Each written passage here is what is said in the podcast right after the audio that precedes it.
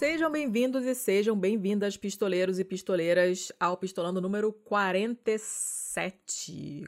Estamos quase no 50. Eu sou a Letícia Dacker e estou aqui com quem? Eu sou o Thiago Corrêa. E estamos hoje com outro convidado Shopsters, que vai se apresentar agora. Se apresenta aí, Davi, por favor, pro pessoal. Opa pessoal, tudo bem? Meu nome é Davi Decache, eu sou economista e vou bater um papo com vocês hoje sobre vários assuntos e principalmente sobre a tal da uberização da economia. Que diabo é isso? Que diabo é isso? Essa, esse episódio, ele tá na fila já tem um mó tempão. A gente tava. A gente não, né? O Thiago. Estava sentado em cima dele, chocando esse episódio, esperando sair uma determinada notícia que nós comentaremos em algum momento. É, mas era uma coisa que a gente queria comentar já tem bastante tempo. A gente leu aquele livro, A Uberização da Economia. Se chama Uberização da Economia em português, Thiago? Do Tom Lee, isso. Isso, do Tom Lee. É só uberização mesmo.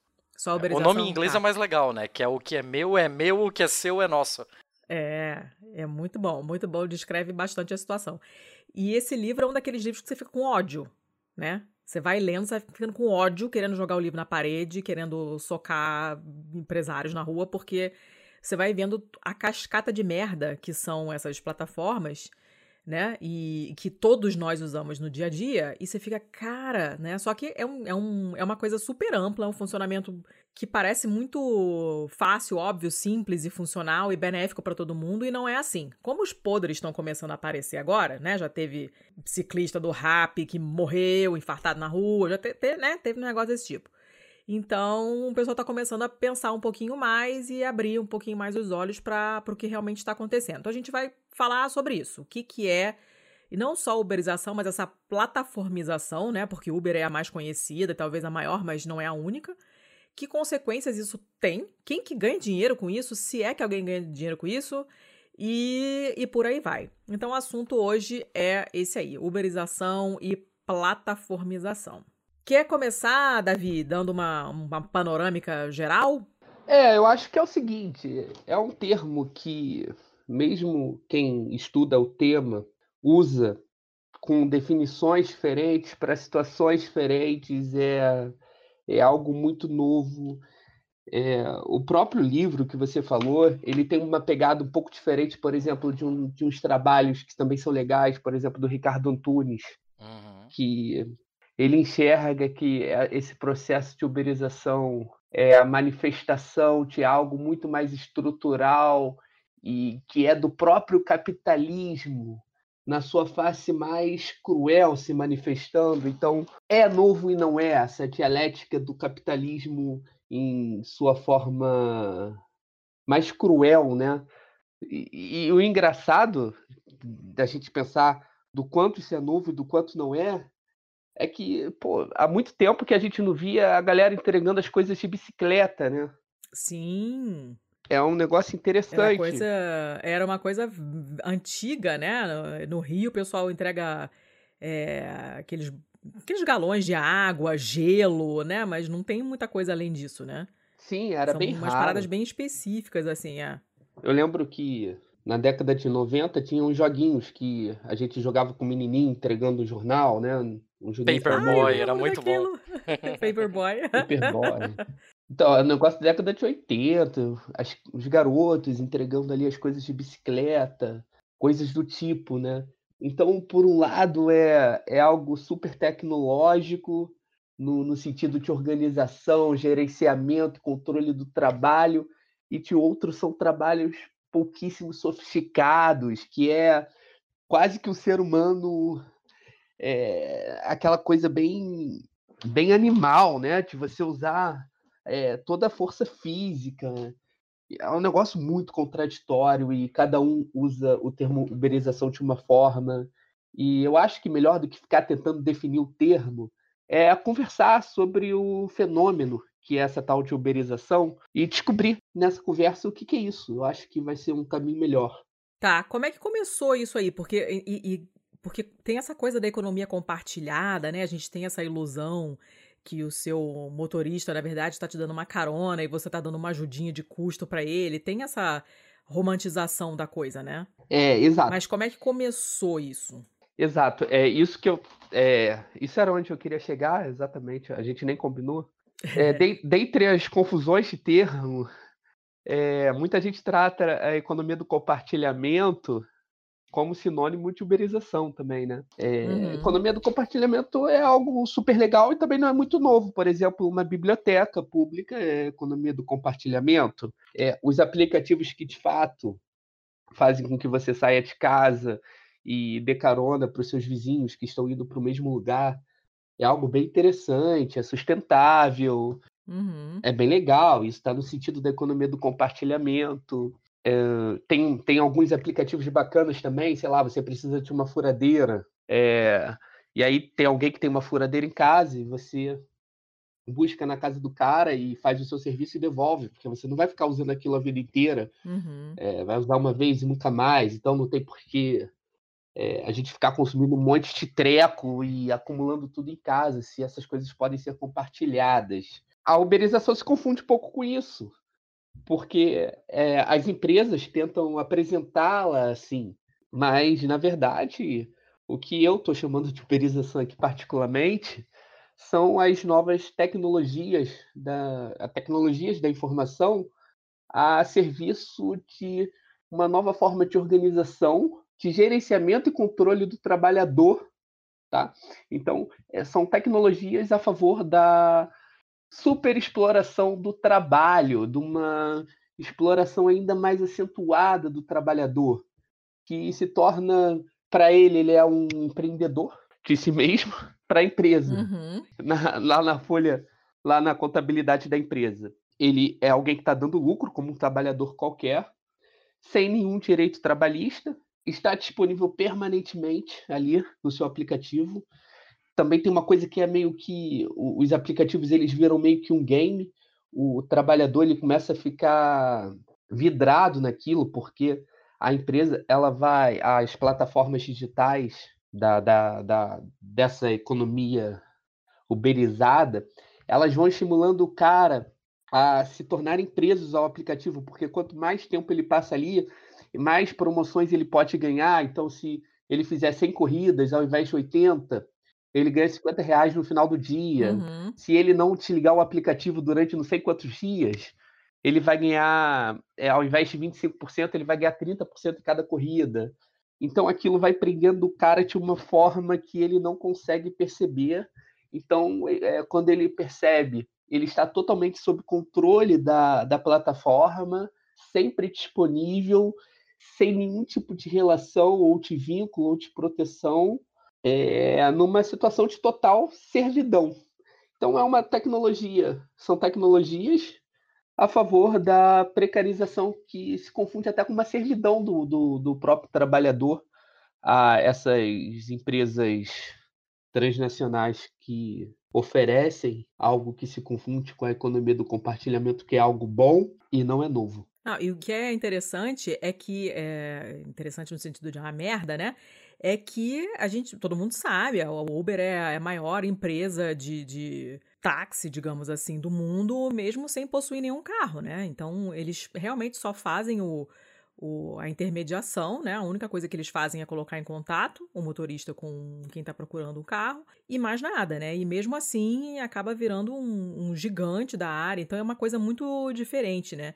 E quanto a esse lance da servidão que estava falando, eu tive num evento na UTFPR tem umas semanas ainda em Curitiba que foi super interessante e falaram de um monte de coisa que o livro, por exemplo, não menciona e que eu não tinha parado para pensar muito, né? E o, uma das coisas que eles tinham mencionado era que, assim, cara, até nas sociedades escravagistas e feudais, quem trabalhava era mantido por quem detinha os meios, né? O dono da terra lá, o senhor ou whatever, dava comida, dava enxada, né, para as pessoas trabalharem, né? E essa coisa do, do, do da, dessas plataformas, principalmente Uber e Rappi, por aí vai, a, a pessoa, ela tudo é dela, né? Ela entra com tudo, a empresa não arca com absolutamente nada. Então o carro é dele, todas as despesas são dele, a bicicleta é dele, o capacete é dele, tudo dele. Ele ainda, se você é, vai fazer um é... negócio, por exemplo, pro iFood, você tem que comprar a mochila do iFood, porque as mochilas são padronizadas, tal. Sim, tudo. É, é um negócio muito muito louco, né? É muito diferente do que a gente do que a gente está acostumado, né? Porque, pô, normalmente você trabalha numa empresa tem uniforme, a empresa te dá uniforme, né? E, e ali não tem nada disso. Então é, é, um nível de precarização muito, muito bizarro. E uma outra coisa que eles comentaram é o fato de que. E aí eu vou entrar numa outra coisa específica que tem um pouco a ver com essa gamificação também, e é super Black Mirror que é essa coisa da avaliação que você acaba. É como se você tivesse um zilhão de chefes. Né? Exato. Né? Porque todo mundo tá de olho em você, mas não tem uma figura centralizada, você não consegue falar com ninguém, é um negócio complicado. E todo mundo tá de olho em você e o teu desempenho depende do que todas as pessoas falam. Se o cara não foi com a tua cara ou apertou o botão errado sem querer e te deu uma estrela, você tá fudido. Exato. Antes de pesquisar sobre o assunto mais a fundo, eu, contra... eu baixei um aplicativo porque eu estava procurando tiaristas é, para contratar e era um negócio meio urgente, sabe, para o mesmo dia.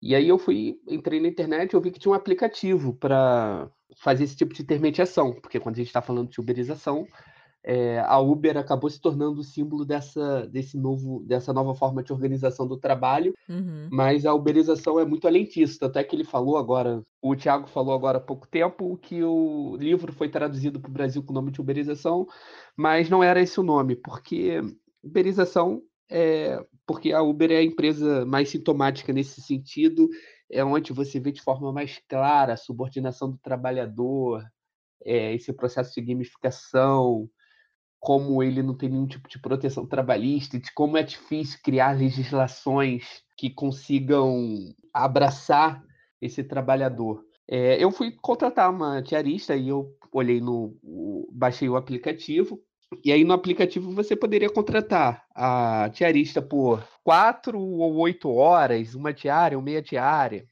E aí você via lá os comentários das pessoas e automaticamente o critério para a gente contratar são as avaliações, né? Uhum. Então, essa diarista, ela se torna prisioneira das avaliações, porque se ela tiver uma avaliação ruim, é, automaticamente ela vai estar perdida ali na plataforma, é, obviamente. E aí eu contratei uma diarista nesse aplicativo, na, numa situação de urgência, e perguntei a ela, ah, como é que funciona isso? Ela falou, ah, o problema é que às vezes contratam a gente com meia diária e pedem serviços assim que são impossíveis de você fazer em meio período, né? Uhum. É, que você precisava de um período inteiro.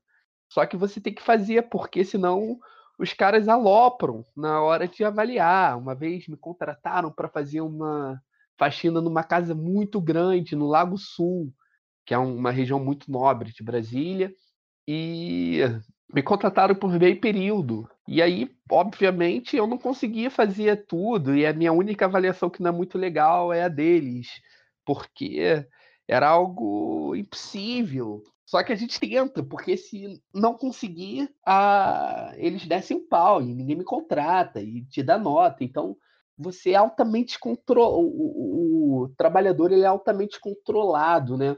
E tem que arcar com a passagem, com a alimentação, todos os custos é do, do trabalhador. É, e você estava falando, né, que antigamente até o escravo uhum.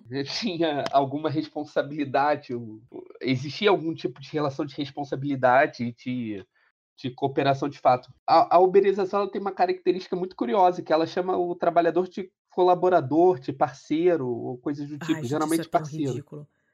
É, é e, ridículo, né? e aí é uma parceria que o cara entra com tudo, com a força de trabalho dele, o cara banca a alimentação dele, o cara cobre todos os riscos. Se você está dirigindo Uber, se você bate é, com seu carro e fica um mês em casa, parado, ou seja, sem dinheiro para pagar o aluguel, é, a, a, escola dos filhos, enfim, de comprar comida. É, e esse, esse tipo de termo também, ele não passa só por uma romantização do, do da relação que existe ali, mas também, é, não sei se você concorda, estou só jogando ideias aqui, mas eu, eu acho me incomoda muito esse termo, porque ele também é, se traduz em um afastamento dos, das duas partes para não vincular uma relação de trabalho mesmo, né? Cara, você é, colocou o, seu, o nosso aplicativo no seu celular, você fez o cadastro, você está aqui porque você quer. E, e joga numa relação de precarização é, quase chantajosa. Exato. É, é uma tecnologia que trabalha em prol da violação de qualquer tipo de regulação trabalhista, né? Eu acho que esse é o grande pano, esse é o esse é o núcleo duro da uberização, né? Ela joga contra qualquer forma de organização trabalhista, que é muito difícil você organizar trabalhadores é, por aplicativos, trabalhadores que, que também é, dificilmente se veem como trabalhadores, eles começam a se enxergar como empreendedores, como empreendedores livres. Uhum. Essa coisa do empreendedorismo é muito forte. A empresa, nas mensagens, ela vai dialogando o tempo todo com o trabalhador por mensagens, promoções, etc. Ela tenta é, forjar esse sujeito, esse sujeito neoliberal, esse indivíduo um, como um empreendedor que é, está ali numa parceria com critérios bem definidos. O critério é o seguinte: ele paga gasolina, 35%. Eu, eu fiz uma pesquisa há um tempo atrás. Os motoristas Uber, por exemplo, o cara gasta 35% do que ele ganha com manutenção e gasolina para o carro. Caraca! É, é, é, porque também eu tive muita dificuldade de fazer essa pesquisa, eu fui entrevistando, porque muitos deles não conseguem calcular o, o custo total que ele tem, a depreciação do veículo. É, muitos não levam essas coisas em consideração. Então o cara fica trabalhando seis, seis meses, três meses, perdendo dinheiro, porque ele não sabe fazer esse tipo de conta. O cara tá desempregado e a, e a única saída dele é entrar na Uber. Então, é 35% de é, depreciação, gasolina, etc., mais 25% para o Uber, fora. É muita coisa. É, é muita coisa. Fora o, todos os riscos que ele tem diariamente. É, segurança pública no Brasil é precária, as ruas são muito mal estruturadas, então o cara quebra o carro toda hora, tem que ficar sem trabalhar. Então, enquanto o carro está consertando, ele tem que pagar o conserto e ele ainda tem um custo de oportunidade, porque ele não pode trabalhar. É, é uma situação bem, bem difícil. E aí eu acho que a gente entra num, no segundo aspecto, né? Por que, que essa galera está se submetendo a isso, especialmente no Brasil? Um sexto de todos os motoristas de Uber é, estão no Brasil. É, eu, isso é um dado Caramba. de 2017. É, isso é muito forte no Brasil. E eu acho que é legal tentar entender por que, que a Uber deu tão certo no, no país, principalmente nos últimos 4, 5 anos. Acho que é legal entender isso. Ah, por fim, só para fechar aqui o um negócio que ele tinha falado. O, o cara que se vê como colaborador também tem um negócio interessante. É, pode ser uma percepção equivocada minha, mas o cara da Uber foi estabelecida uma falsa dicotomia, agora isso está ficando mais claro para eles, que era a Uber colocava qual era o inimigo dele, do trabalhador, do motorista de Uber. O inimigo dele era o Estado, porque o Estado queria regular a Uber. E a Uber falava para ele: olha, se o Estado se meter, se taxar a gente, se fizer qualquer coisa desse tipo, você vai ganhar menos. O Estado quer proteger os taxistas.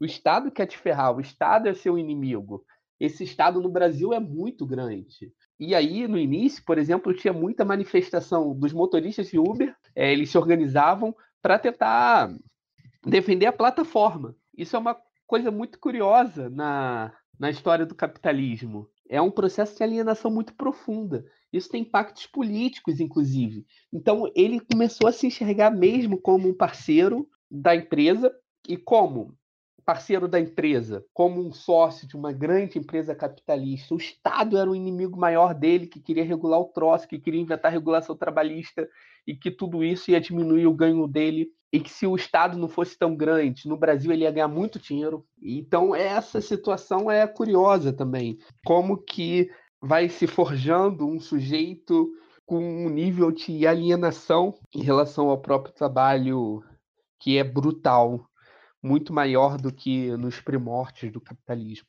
É, tem essa coisa da, da, da dessa essa mania do empreendedorismo e tal, né? E tem essa coisa de você trabalhar dessa forma ser vendida como liberdade, né? É uma espécie de máscara que o sistema usa, né, para esconder o fato de que, na verdade, tá tudo uma merda, né? Então você fica achando que tá ótimo, tem essa espécie de, de verniz, essa espécie de, de pátina, né? Não, isso aí é liberdade para você, você trabalha a hora que você quiser e tal. E a gente sabe que não é assim, né? Porque se você trabalhar a sua hora que você quiser, você não paga as suas despesas.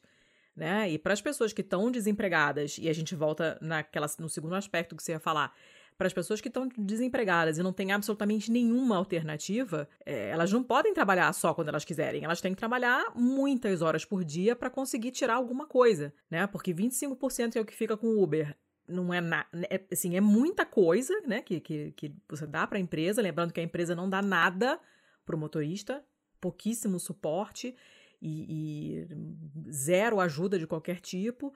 E, é, e mais esses 35% que você fez essa conta aí de manutenção e, e coisa e tal. Então, cara, é, é, um, é, uma fachada só, né? Não, você é livre para trabalhar quando você quiser, mas não é. A gente sabe que não é assim. Exato. Né? Não, não, não, não é assim que a, que a banda toca, né? Sim, é, tem, um, tem uma frase de Marx no século XIX que ele fala que no capitalismo, os trabalhadores são livres no duplo sentido, de que nem eles próprios pertencem imediatamente aos meios de produção, como os escravos, nem também os meios de produção lhe pertencem. E isso fica ainda mais forte é, com essa nova forma de organização do trabalho, mas ao mesmo tempo que fica mais forte, é, o, o, o, grau de alienação também é, é muito maior e ele não consegue perceber isso, né? É, uhum. Ele não, a plataforma que é o que faz com que, com que o trabalho dele seja possível, que ele se, se sente um colaborador, ele, ele, ele acha, de, de alguma forma, ele acha que aquele jogo, que aquele game, porque uhum. tem esse processo meio, meio de joguinho mesmo, né? Interessante. Ele acha que faz parte daquilo, ele começa a se sentir um jogador uma peça importante daquele trabalho, porque a empresa coloca ele como, como alguém que está construindo aquilo o tempo todo. Olha, parabéns, nesse ano, no final do ano eles devem mandar umas mensagens do tipo: nesse ano nós conseguimos expandir uhum. a empresa, você conseguiu colaborar com mais de não sei quantas pessoas, mil pessoas que você levou de um lado para o outro, chegar no e você ajudou a chegar. Então parece que ele está construindo aquela plataforma uhum. que nunca foi tão pouco dele, né? É, cria um senso de pertencimento. Né? É, ele cria um senso de pertencimento e sempre com essa ideia de que é, ele tem que defender essa plataforma de toda intervenção estatal. Por exemplo, é, agora isso não, é, nesses últimos meses, isso está mudando um pouco, mas no início era muito difícil, por exemplo, conversar com motorista de Uber sobre regulações trabalhistas. A gente não estava nem falando sobre ah, é, taxar mais você e tal, mas sim é, um contrato de trabalho básico ou algo assim. Os caras tinham pavor disso, porque eles achavam que eles iam ganhar menos grana, que ia prejudicar a empresa, que era lobby dos taxistas contra a empresa. Então eles se enxergavam é, eles tinham uma ideia de pertencimento, né, à plataforma. Isso é complicado. E eu acho que agora com a, acho que agora a gente chegou num nível tão é, é, tão bizarro de exploração que eles começaram a perceber.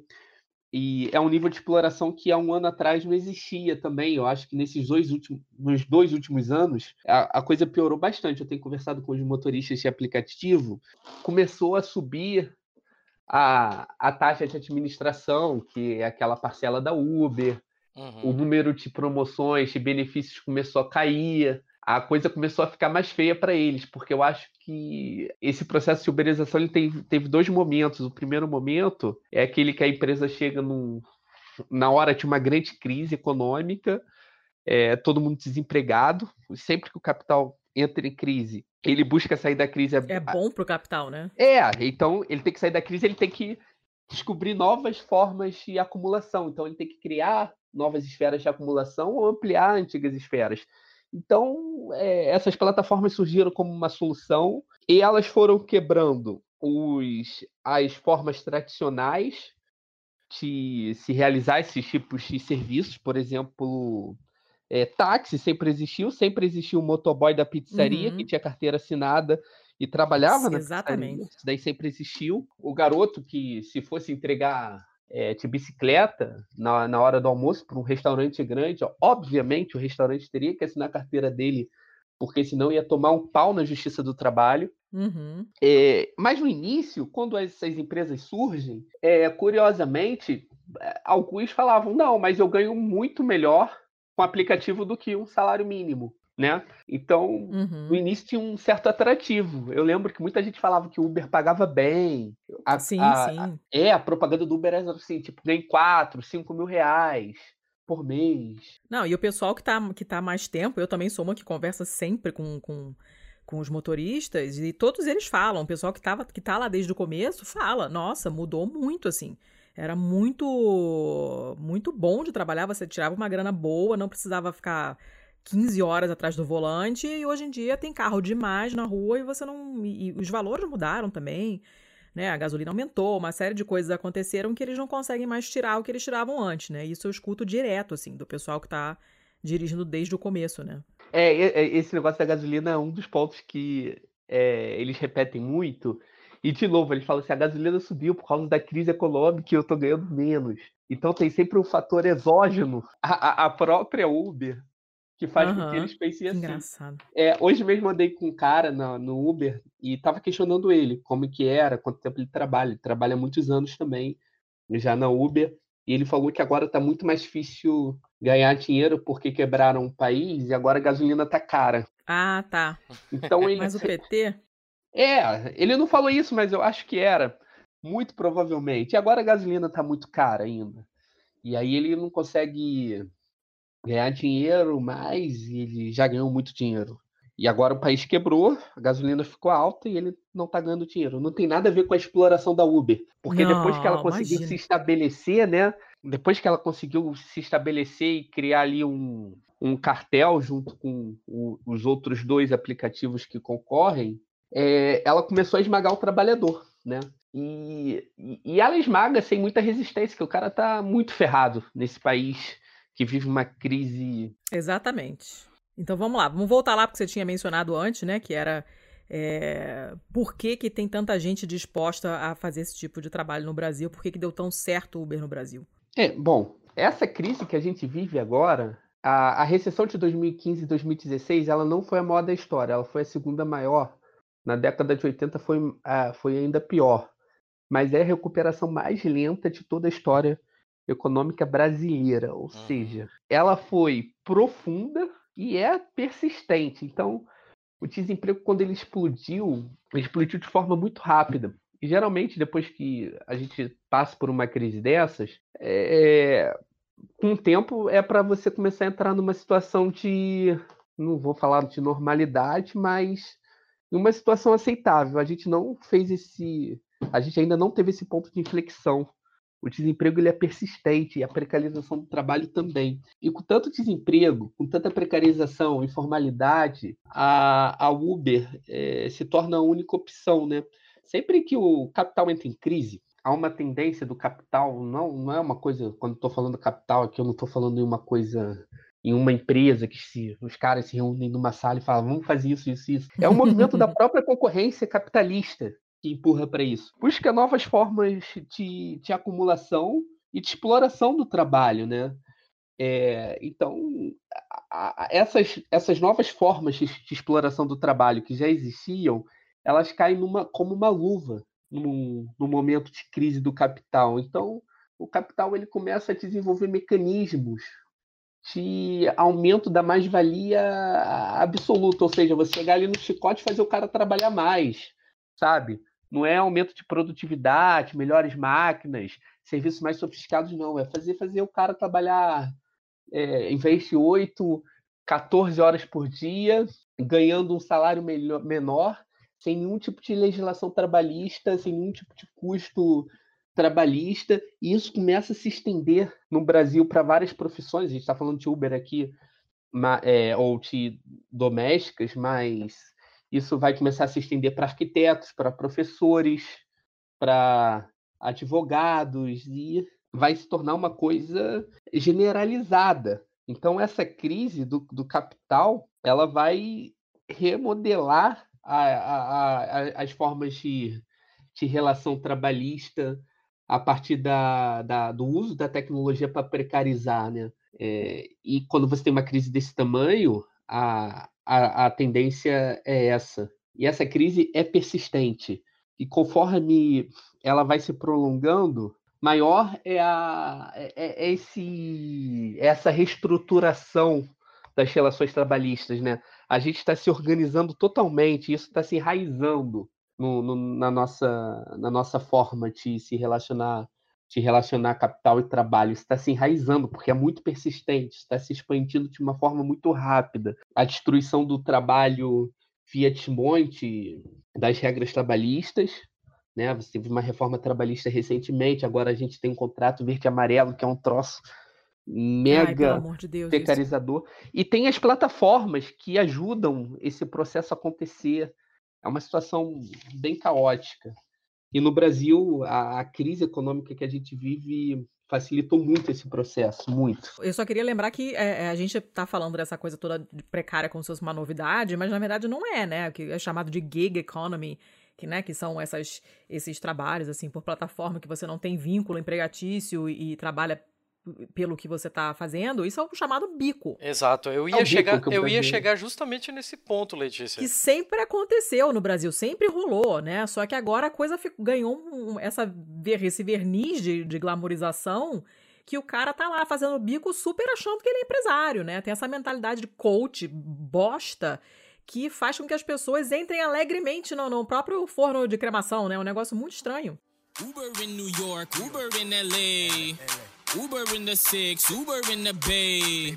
Uber in the night, Uber in the day. Uber in Vancouver, in my Uber on the way. Uber in Vancouver, in my Uber on the way. Uber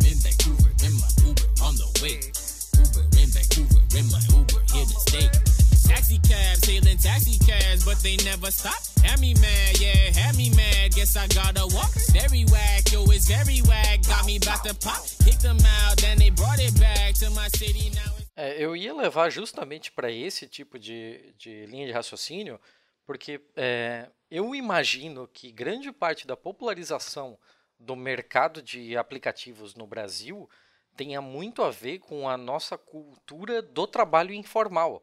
O trabalho informal no Brasil sempre foi extremamente normalizado do camelô que vendia DVD na beira da praia, o vendedor de mate em Copacabana, o pessoal que andava de bicicleta procurando gente no seu bairro para afiar faca.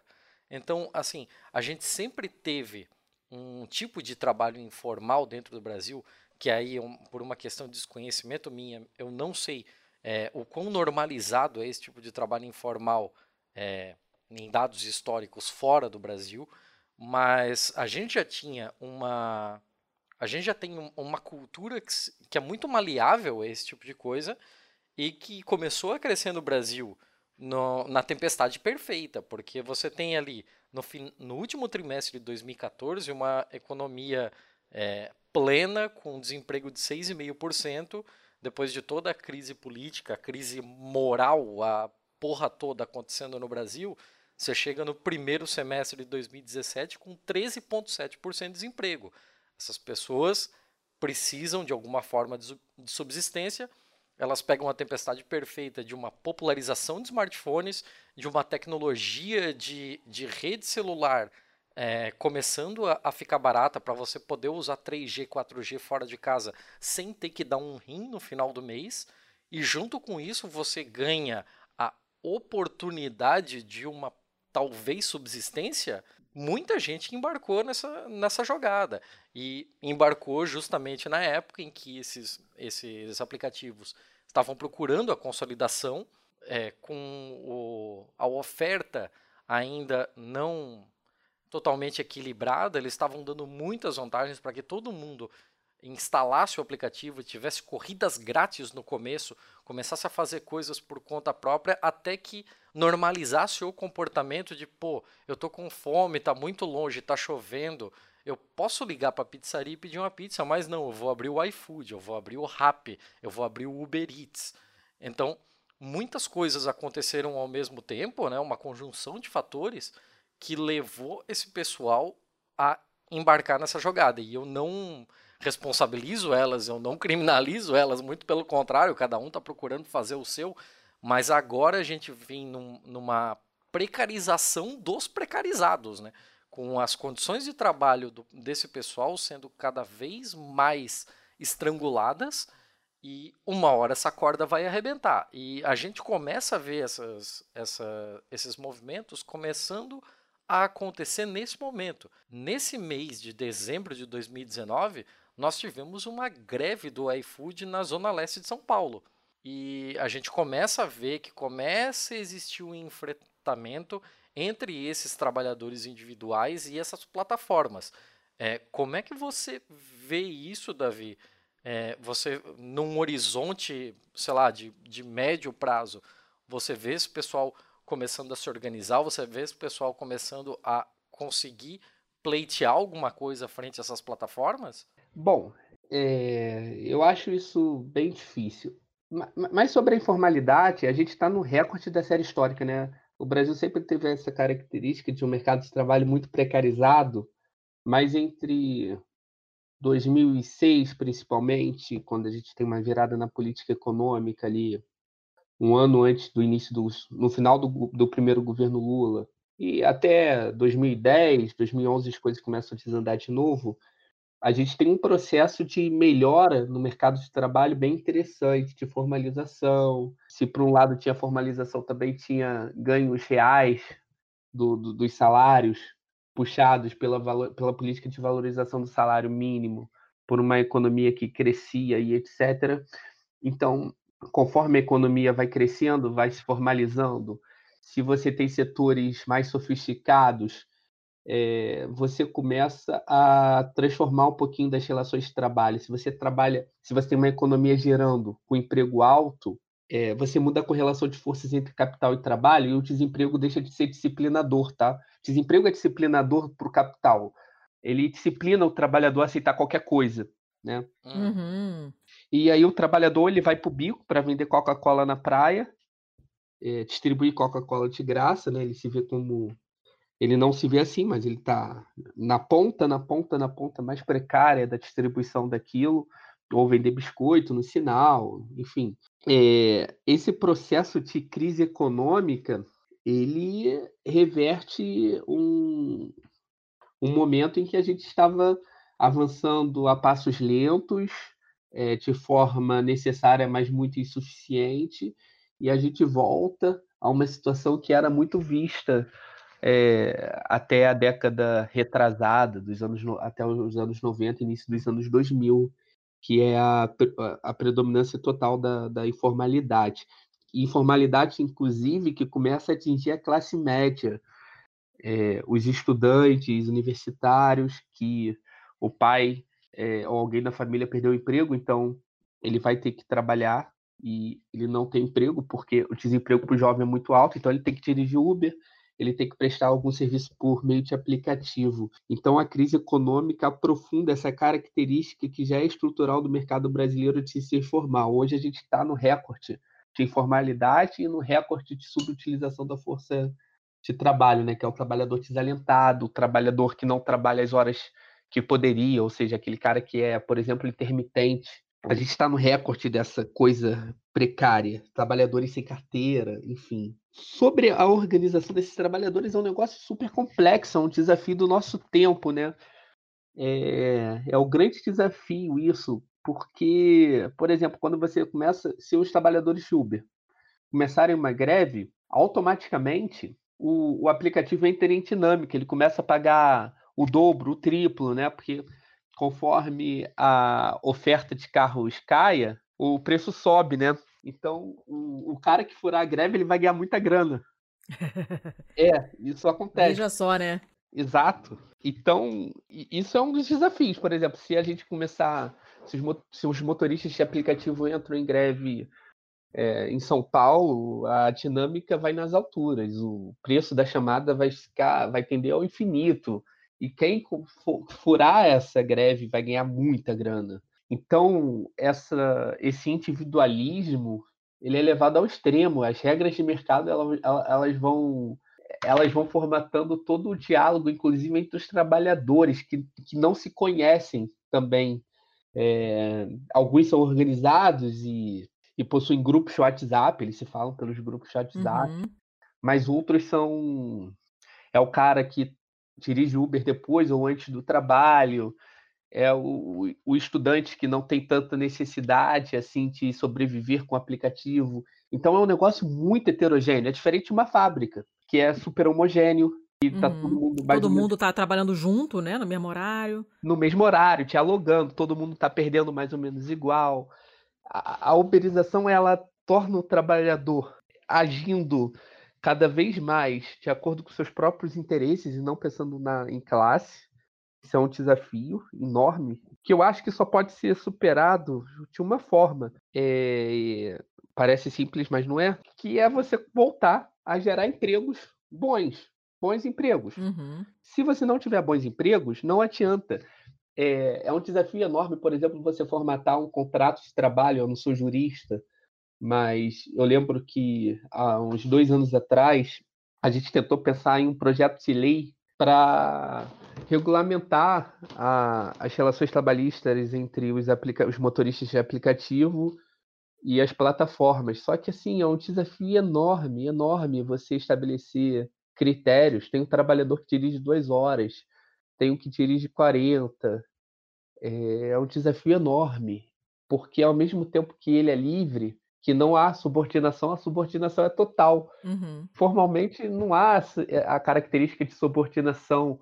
A subordinação ela se dá de outras formas que são muito camufladas pela essa aparência de liberdade. São indiretas, talvez, né? Porque quando a gente pensa em subordinado, a gente pensa num, num chefe que tá lá no teu cangote enchendo o saco, né? Uma coisa direta. E nesse caso você tem uma subordinação indireta, né? Ele está subordinado à empresa porque ele fica naquela nessa gamificação e, e, e dirigindo eternamente para poder chegar no bônus que a empresa determina. Ele fica subordinado à nota que as pessoas dão, né? E a gente sabe que isso é uma característica do capitalismo também, que a pessoa que está pagando, ela acha que tem o direito de ser escrota. Ela é dona do cara. Né, com quem está prestando o serviço. E isso eu vejo, assim, eu uso, eu uso bastante Uber, mas eu uso muito pouco o Rap, essas coisas, porque é, não preciso, na verdade, e eu me sinto muito em culpa as poucas vezes que eu uso, né? É, e, normalmente é mais ou menos perto da minha casa. O cara vem da mesma rua, é uma corrida rápida. E quando o cara chega de bicicleta, assim, eu vou pra calçada e fico abanando o braço, assim, porque eu sei que o aplicativo manda o cara pro lado errado.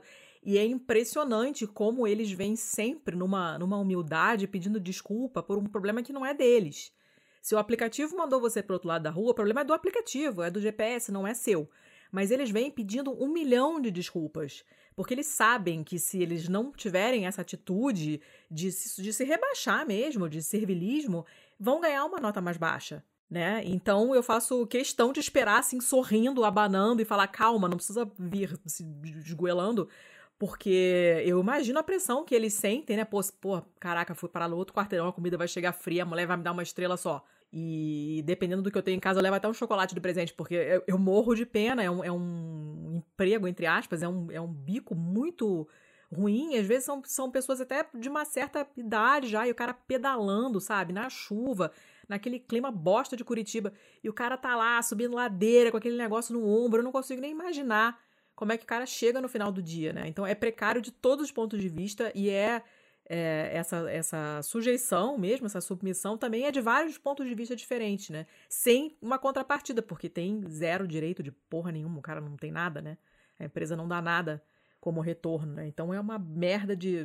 Você dá a volta de 360 graus e, e, você só vê merda por todos os lados, né? Pro, pro cara mesmo não tem nada, né? Isso eu me lembro que eles, nesse evento da UTFPR, eles passaram antes um documentário que eu acho que eu nem coloquei na pauta, vou adicionar, que se chama Gig e fala exatamente disso. E eles começam com uma doméstica, usando essa, essa plataforma, deve ter sido uma parecida que você usou, Davi. E ela e ela fala isso, né? Ela fala ah, exatamente isso que você falou. Tem clientes que me pagam por, sei lá, quatro horas e tem louça até o teto. Eu levo três horas só para lavar louça. Porque não tem nada especificado. E ela acaba tendo que se submeter a esse tipo de coisa exatamente para não perder a avaliação, né? E não perder aquele micro que ela tá ganhando, que é melhor do que nada. É aquela coisa, né? O, é o bom é o inimigo do ótimo, né? Então você, você tem aquele mínimo, porque você tá na merda total, você fica felizão com aquele mínimo, né? E se submete a tudo. E essa é que é a grande bosta, porque é, é tudo ruim. Só quem lucra mesmo é a empresa, né? Que não tem risco nenhum, na verdade. É, e esse cara pode acordar no dia seguinte e tá bloqueado da, na plataforma. Sim, sem saber nem por quê. É, e ele não vai trabalhar. tem a galera que aluga carro na localiza, né? Sim, direto. O pessoal está se endividando, inclusive isso está como link na postagem também. Tem gente se endividando para alugar carro, é, porque tem um contrato especial para quem é motorista de aplicativo, taranã, taranã, mas o pessoal está se endividando para conseguir pagar. É, e se ele fica cancelado no dia seguinte, ele quebra literalmente. Exatamente, exatamente. Davi, é, eu estou aqui meio que já prevendo algumas perguntas que provavelmente vão vir do nosso público. E você falou sobre uma questão de que a partir do momento que a nossa economia começa a gerar empregos formais mais atrativos, o poder de barganha dessas empresas vai caindo e uh, as condições de trabalho do pessoal que está trabalhando para os aplicativos pode melhorar. Só que aí eu já, já prevendo uma pergunta que pode vir, é, você tem uma economia hoje como a americana que poucas vezes esteve tão bem.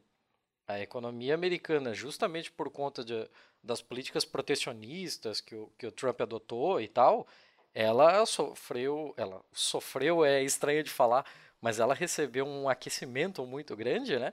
E você tem níveis de desemprego baixos, é, níveis de produtividade altos, e ainda assim a maioria desses aplicativos são um sucesso lá.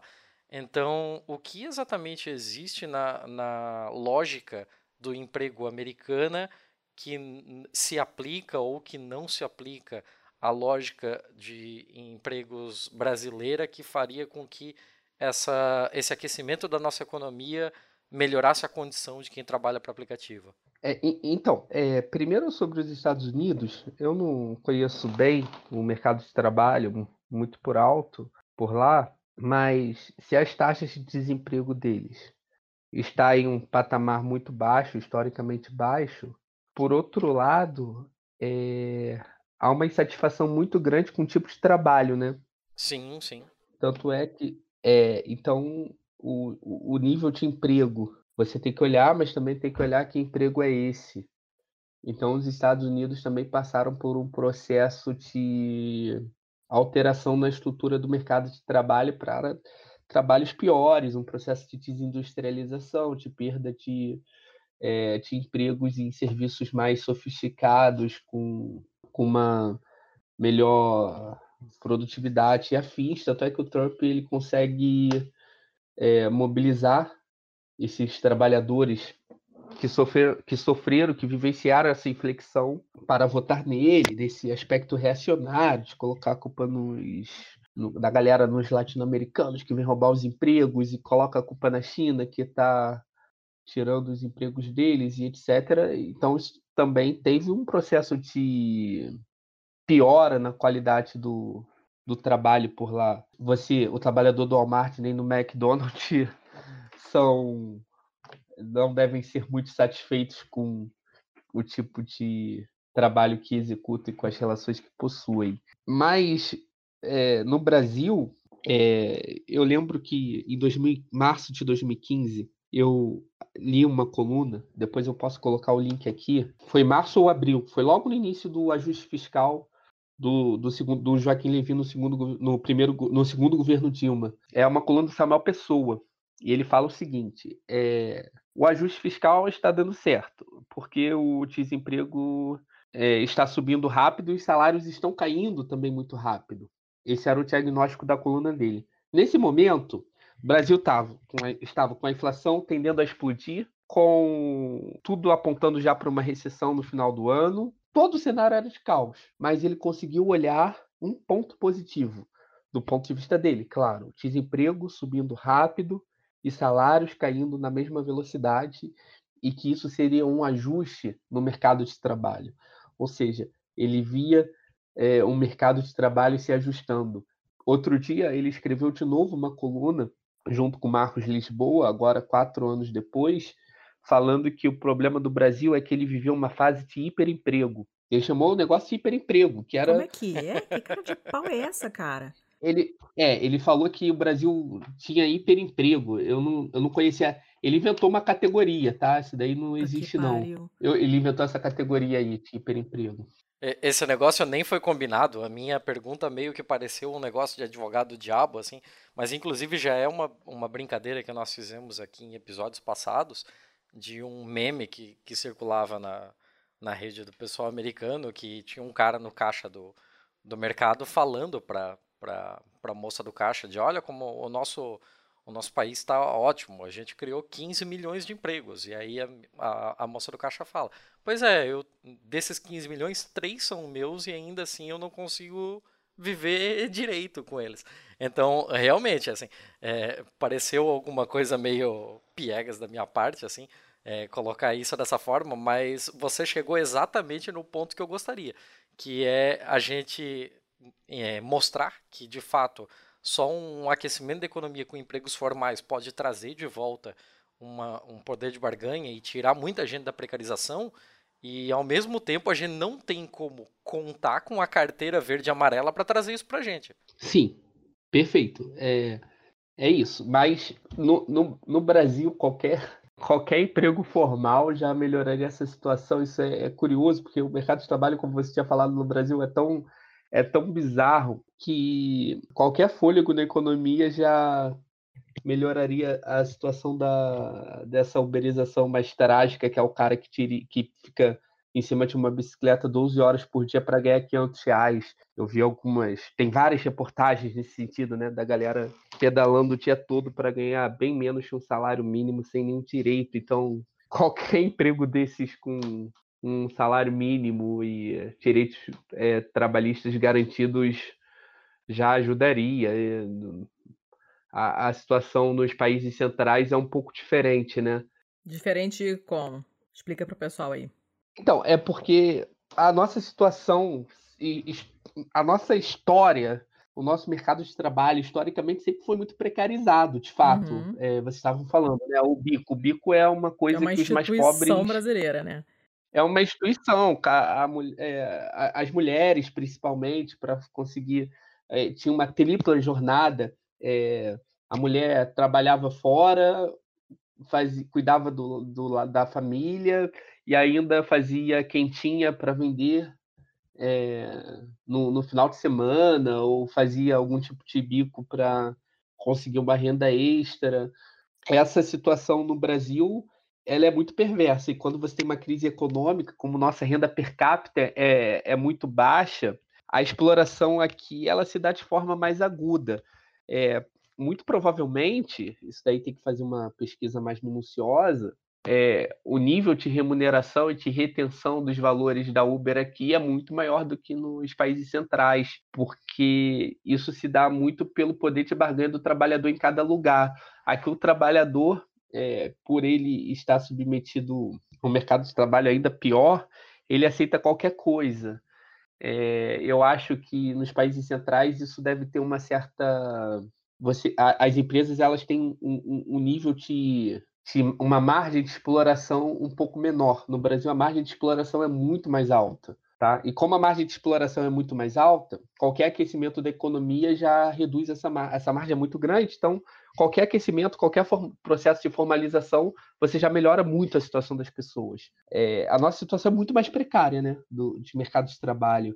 E a gente vem vivendo um processo de desindustrialização é, muito rápida. A gente não tem mais, mesmo com a economia voltando a crescer, vai ser difícil, é difícil de visualizar aonde que essa, essas pessoas que estão desempregadas vão trabalhar, muito provavelmente, quando a economia voltar a reagir, essas pessoas vão para o setor de serviço, que é ruim, mas já é alguma coisa, no setor de serviço formal, uhum. é ruim, mas já é alguma coisa. A situação aqui é mais, é, é, é mais cruel, né? Eu tenho uma, uma ideia que é a seguinte: no Brasil, o Estado precisa entrar urgentemente com política de emprego e renda, tá? De emprego formal.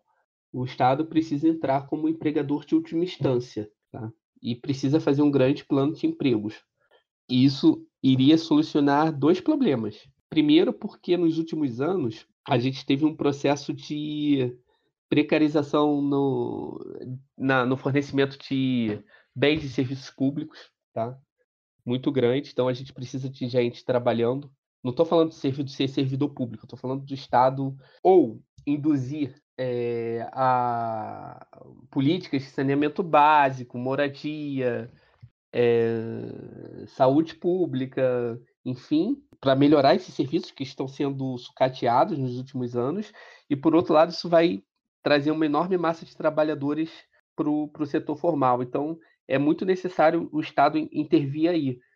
É, e uma intervenção do Estado como garantidor de emprego, um Estado como empregador de última instância, ele estabelece um piso mínimo para a exploração do trabalhador. Né? Tem, um, tem um economista americano já falecido, o Minsky, ficou muito famoso com a crise de 2008, e agora há vários discípulos deles, no, dele nos Estados Unidos que estão fazendo algum barulho com a ala mais à esquerda do Partido Democratas, é, com Bernie Sanders, com a Ocasio-Cortez, que estão falando do Green New Deal, ele tinha a seguinte ideia: o Estado ele tem que atuar como empregador de última instância, ou seja, ele tem que fornecer empregos para todo mundo que esteja desempregado disposto a trabalhar. Então, é, o Estado tem que ter instituições preparadas para absorver a massa de desempregados em tempos de crise, tá? Isso não são servidores públicos, mas sim trabalhadores que vão estar ali naquele, na, naquele programa até a economia voltar à normalidade, ele volta para o setor privado. Isso estabelece duas coisas: um, um, salário mínimo de fato, tá? Então a Uber não vai conseguir o cara que está entregando na bicicleta, é, a, o aplicativo não vai conseguir remunerar ele abaixo desse piso do, do programa de empregador de última instância e também vai ter que garantir pelo menos os mesmos direitos que ele tem nesse programa do Estado como empregador de última instância. Então você consegue colocar uma régua, você consegue colocar um piso. Eu acho que essa é a, é a demanda mais urgente e é a coisa mais concreta que eu vejo. Eu vejo isso muito mais concreto num primeiro momento do que, por exemplo, a gente tentar estabelecer regras trabalhistas que são eh, facilmente burladas uhum. pelos aplicativos ou a gente esperar que esses trabalhadores consigam se organizar rapidamente e, e demandem das plataformas melhores condições.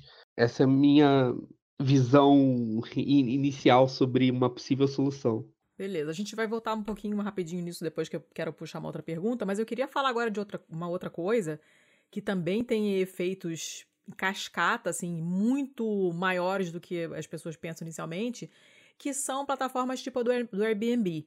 Né? Por isso que a gente está falando de plataformização Sim. e não só de uberização, né? Porque o Uber é uma coisa específica, você tem um cara que entrega e não sei o quê, mas você tem um milhão de outras plataformas e a Airbnb é uma delas. Né? Então, a Airbnb é uma empresa que é considerada a maior rede de. com o maior número de quartos no mundo e eles não possuem nenhum hotel, nenhum quarto, nenhum nada. Eles não possuem nada. Assim como a Uber, eles só fazem a intermediação entre quem tem um, um espaço no chão, ou um quarto, ou o que for para alugar, e a pessoa que está procurando um lugar para ficar. E essa e é, é, é, uma outra forma de precarização também, mas que está tendo repercussões enormes nas cidades onde eles funcionam. Né? Tem muita coisa em comum com o Uber e com as outras plataformas, mas tem particularidades porque você está falando de lugar onde as pessoas potencialmente poderiam morar. Sim, é, eu, eu acho que tem um. É, foi bom você tocar no Airbnb porque escapa um aspecto da, da uberização que é a, o Estado também, a, o conjunto da sociedade perde a sua força de planejamento urbano coletivo, né? A, a coletividade é, ela perde força de determinar que tipo de cidade você quer. No caso do Uber, que tipo de formatação de transporte público você, uhum. você deseja, como você vai organizar o trânsito na cidade, etc. Você perde isso. No caso da Airbnb, você tem um problema sério, que é o direito à moradia, que vai ficando cada vez mais complicado. Você vai começando. É, Airbnb, o Airbnb também é de novo isso, né? É, é a tecnologia é, a serviço de. Você consegue ter a tecnologia a serviço de duas coisas. Primeiro, você burla qualquer regra tributária, uhum. né? É, em relação a, por exemplo, cidades que têm um turismo muito forte, você vai ter perder qualquer forma de coletivização desses lucros, né? De participação do conjunto da sociedade nos lucros gerados pelo, pelos, pelos serviços ligados ao turismo. É, então, é, fica difícil fiscalizar para tributar é, um, um, serviço que é um serviço de hotelaria puro e simples. Uhum. Você foi em qualquer, por exemplo, isso já está acontecendo no Brasil. Você vê muitas notícias no mundo, mas isso está acontecendo no Brasil. As pessoas esvaziam ah, os apartamentos pequenos no, em Copacabana, sei lá, transformam tudo em, em Airbnb, porque você lucra mais é, alugando. Então você tem um serviço de hotelaria sem, sem gerar nenhum, nenhum tipo de arrecadação tributária para o Estado. Você começa a expulsar as pessoas da cidade para você ter esse processo. Exato. Então rola uma, rola uma gentrificação, né? Isso. As áreas turísticas ou mais próximas do centro vão começar a sofrer esse processo de mercantilização, de gentrificação, e você começa a expulsar as pessoas, e no final das contas a, é a perda da capacidade do conjunto da sociedade decidir coletivamente qual é a melhor forma de organização urbana, qual é a melhor forma de estruturação da rede de moradias, no caso do Uber, do, do, do próprio, da, da própria questão de gestão do, do trânsito, do transporte público, enfim, a gente vai ficando cada vez mais na mão do mercado e perdendo cada vez mais a nossa participação social nos rumos da nossa própria sociabilidade, no, no direito a morar, no direito de ir e vir. A gente perde a nossa capacidade de gerir essas coisas e a gente fica na mão de plataformas que o fim não é tornar a, a, o simples movimento de você ir e vir do trabalho algo mais prazeroso, mas é, isso não, não, não, passa pela contabilidade dessa empresa.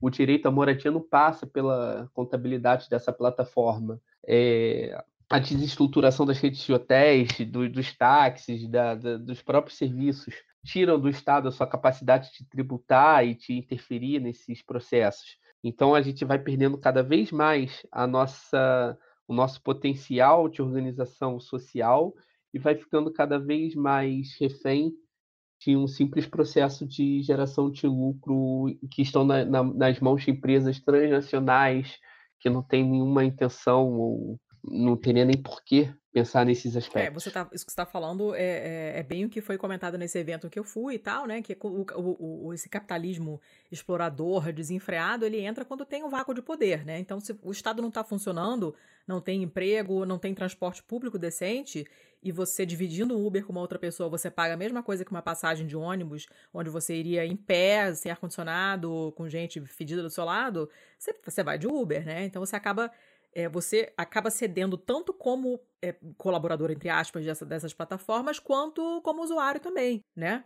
Eu moro em Curitiba, não sou de Curitiba, claramente, mas eu, eu moro em Curitiba e o transporte público funciona bastante bem, principalmente para padrões brasileiros, mas o meu bairro é mal servido de ônibus e eu uso Uber com muito mais frequência do que eu gostaria, porque as minhas, as minhas viagens são sempre curtas, acabam saindo menos que uma passagem, e se eu fosse de ônibus eu teria que pegar, sei lá, dois ônibus e andar um pedação para chegar onde eu tenho que ir porque são poucas as linhas que passam no meu bairro. Mas eu adoro transporte público, eu sou a louca do transporte público, adoro, eu adoro andar de ônibus. E se tivesse mais linhas no meu, no meu bairro, eu certamente andaria mais de ônibus do que de Uber. Mas eu acabo meio que sendo forçada, né? E o, assim como o motorista é forçado porque ele não, não encontra um emprego formal melhor. Assim como a pessoa acaba ficando num apartamento no Airbnb porque o hotel, às vezes, como paga mais imposto, acaba saindo muito caro. Né? E, e, e isso tudo é mascarado daquela maneira que a gente falou. Tudo isso é vendido como sendo uma alternativa mais legal, mais humana, né? Então o Airbnb se vende como experiência é, real, né? Você vai viver a cidade em vez de ficar num hotel, que é uma coisa impessoal. Você vai ver como é que é um apartamento naquela cidade, em vez de ficar num hotel que é mais ou menos padrão no mundo inteiro. Então tem toda essa máscara de, de, de, ser uma coisa super maneira, super moderna, é coisa compartilhada mesmo. Nossa, é a casa da pessoa, né? E na maioria das vezes não é a casa da pessoa. Né? Esse livro que a gente estava comentando tem um monte de dados. Nós somos super espertos, eu e o Thiago, nenhum dos dois lembrou de trazer o livro hoje, né? E, então a gente não tem os dados aqui à mão, mas era uma quantidade assim absurda de apartamentos, as propriedades que estão é, sendo alugadas no Airbnb, a imensa maioria pertence a pessoas que têm mais de uma propriedade, aquela não é a casa dela. Então o que você, o que está sendo vendido para você como uma experiência real, não é, porque aquela, naquela casa não mora ninguém. Ela é uma casa que tem todas as comodidades de um hotel, ela é praticamente um hotel, só que não paga, não paga tributo, né? Não paga nada para o Estado. Então é ruim também para todo mundo, só é bom para a plataforma. É, não passa por uma e, e, e, a tributação ela é muito importante em vários aspectos, porque é, eu não estou falando do aspecto de arrecadação, mas sim no aspecto de regulação. Você tem que ter um número determinado de turistas, né, por ano. Como é que você controla isso para não sobrecarregar o, a, o meio ambiente daquela, daquela região, para não sobrecarregar o trânsito e serviços públicos? Então, o Estado tem que ter alguma interferência nisso, o conjunto da sociedade, dos moradores, tem que ter alguma interferência nisso. Uhum. Por exemplo, é outra coisa. É, a tributação permite que você consiga elaborar políticas públicas étnico-raciais, de gênero. Você pode estimular uma série de fatores. Você, por exemplo, pode é, dar algum tipo de incentivo tributário a redes hoteleiras que utilizem é, menos ener energias sustentáveis.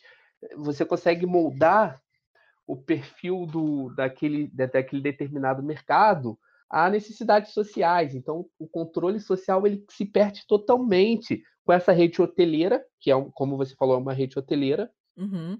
O cara tem 30, 40 apartamentos é, geridos por uma plataforma, sem nenhum tipo de controle social. Nenhum. É isso, nenhum tipo de controle social em nenhuma instância. E ele vai é, avaliar o sucesso dele. Toda, eh, isso a gente chama economia de externalidade, né? É quando você gera uma externalidade negativa, quando você polui ou quando você sobrecarrega a cidade de turistas, é, isso tem que ser incorporado aos seus custos de alguma forma, e por isso você tem que ter alguma capacidade de intervenção do Estado nessa atividade. E com essas plataformas isso é impossível. Então, a, a regulação do Estado na, na, na, vida econômica, na sociabilidade, regulação do Estado, estou falando da, da, participação do conjunto da sociedade, uhum. Na, na, na, forma como se vive, ela começa a se perder com a uberização. Na organização do trânsito, na organização da moradia e em outras N esferas. Então, é, a violação, é a tecnologia para violar a regulação trabalhista, para violar os projetos urbanísticos, para violar as regulações que são relacionadas ao direito à moradia. Então você desmonta qualquer tipo de organização social em torno da própria dinâmica de vida que a gente quer. A gente perde a participação, a, a nossa democracia fica em risco. Ou, é, ou seja, as, as, consequências são muito mais amplas do que a gente imagina inicialmente, né? Parece tudo super legal, mas quando você vai ver, tem um efeito cascata de merda aí que tem muita coisa, muitas consequências nocivas localmente, regionalmente, né? É meio que ruim para todo mundo, só quem ganha são essas as plataformas mesmo, né?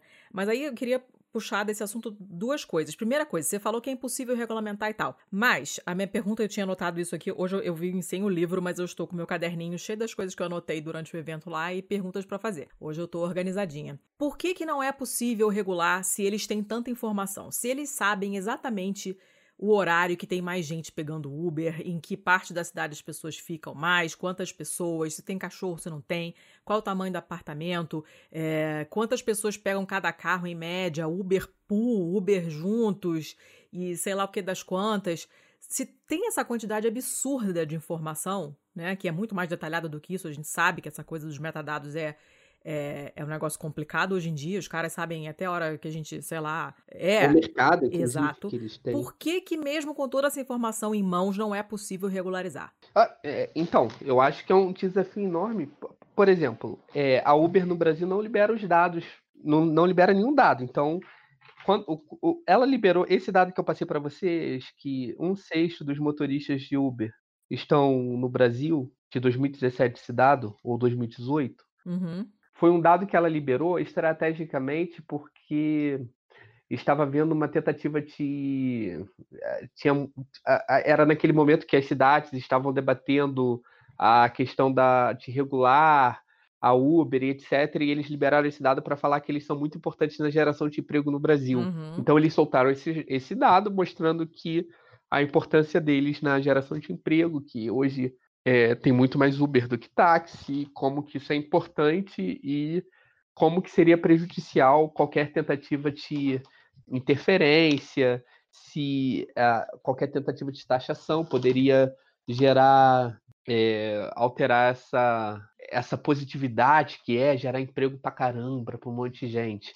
Esses dados, é, eles não são públicos e a gente teria que formatar nossa, uma legislação que obrigasse a eles a fornecer essas coisas. E eu não sou jurista, eu não sei até que ponto esse tipo de interferência é possível, uhum. né?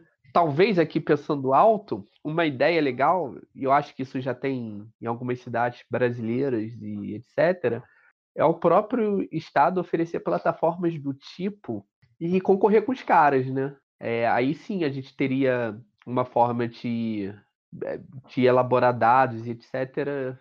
concorrente, mas eu não sei que ponto que a gente conseguiria obrigá-los a, a fornecer os dados que são particulares deles, por exemplo, o quanto cada motorista anda em média com o carro, enfim. Entendi.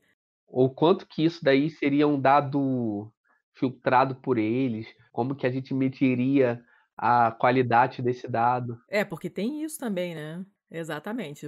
Tudo, tudo depende de como você organiza esses dados, né? É fácil você fazer com que os números digam o que você quer. Esses dados nem devem estar. Né? É um negócio. A gente teria que pensar em. A gente tem que repensar toda a nossa forma de, de fiscalização, enfim. É um desafio enorme. Por isso que eu acho que sempre o caminho é o Estado estabelecer régua, a régua, sabe? É, a régua de, de relações trabalhistas, ela sendo estabelecida é, pelo conjunto da sociedade, você ter opções de transporte público, como você falou, é uma forma de você enfrentar a questão da uberização, você ter transporte público de qualidade. É mais fácil do que você uhum. tentar ficar criando um monte de projeto de lei para fiscalizar, é, contratando um monte de fiscal para fiscalizar aquilo. É, você ter transporte público de qualidade é uma porrada nesses caras, entendeu? É... Exato. É, e até, até porque essa coisa da regularização nem sempre é uma garantia de que a coisa vai resolver, né? É uma, é uma conciliação de qualquer forma, né? Você, quando regulamenta uma coisa bosta para ela ficar menos bosta, é uma forma de conciliação e que não é a garantia que as coisas realmente vão melhorar. Tanto é que tem muita gente que tem trabalho formal, de carteira assinada e de profissões que são regulamentadas e mesmo assim trabalham em condições precárias, porque a empresa encontra uma maneira de burlar e, e, e eh, o funcionário também vai ter medo de ser mandado embora e não vai entrar com ação e a justiça é lenta. Então, tem uma série de mecanismos que tornam isso muito mais difícil, mesmo quando a coisa é feita toda direitinho. Então, também não sei se essa se a solução é você regulamentar, né? Eu estava lendo uma notícia aqui que está na postagem. Gente, hoje os links da postagem estão muito bons. Eu sugiro de verdade que vocês vão lá ver, porque tem coisa pra caramba bem interessante. Tô lendo uma notícia italiana. É, eu tô na Itália agora, né? Para quem não, não sabe, uma notícia agora de outubro. E é, a lei do Uber, a lei que regulamenta essas coisas na Itália está bem complicada. O Uber já chegou e já foi expulso de Roma, de Milão. E é, é, eu nem sei. Eu tenho que olhar. Eu nunca peguei é, Uber na Itália, mas cada vez que eu lembro desse assunto eu tenho que procurar. Tá tendo Uber na Itália porque já entrou e saiu um monte de vezes, né? E eles fizeram uma, uma lei sobre o que eles chamam de noleggio con conducente, que é tipo você alugar um carro com uma pessoa dirigindo que normal, sempre existiu essa categoria, categoria que eles chamam de NCC, né? Que sempre existiu, mas que normalmente é o cara que leva turista para lá e para cá. Ele tem uma placa especial, na placa do carro dele tem escrito NCC, taranã, taranã, e ele tem uma legislação toda especial dele, e isso sempre rolou aqui. E, é, e o Uber entra nessa categoria. E eles mudaram essa lei agora sobre esses NCC para fazer com que todo carro tenha que sair de uma central. Então ele não pode sair de onde ele estiver na rua. Ele toda vez que ele acaba uma corrida, ele tem que voltar para uma central e toda vez que ele receber uma chamada, ele tem que sair dessa central para pegar o passageiro. E com isso, o tempo de espera por um carro fica muito grande e o passageiro desiste. E aí a Uber acabou desistindo, falou: "Então beleza, tchau, vou embora, porque eu não consigo trabalhar assim", né? Então, nesse caso, eles conseguiram encontrar uma maneira de desincentivar a empresa a permanecer no país. E eles têm um, uma, um sindicato, os taxistas italianos, eles têm uma força muito grande, assim, é um pessoal casca grossa pra caramba, e quando eles estão é, atacados, assim, eles param as cidades mesmo, eles fazem uma confusão, é, é um pessoal que tem bastante força, né? E conseguiram, com uma pressão deles, fazer isso. Então a Uber falou: tchau, vou embora. Só que eu não sei se isso ainda ficou. Eu tenho que olhar de novo agora.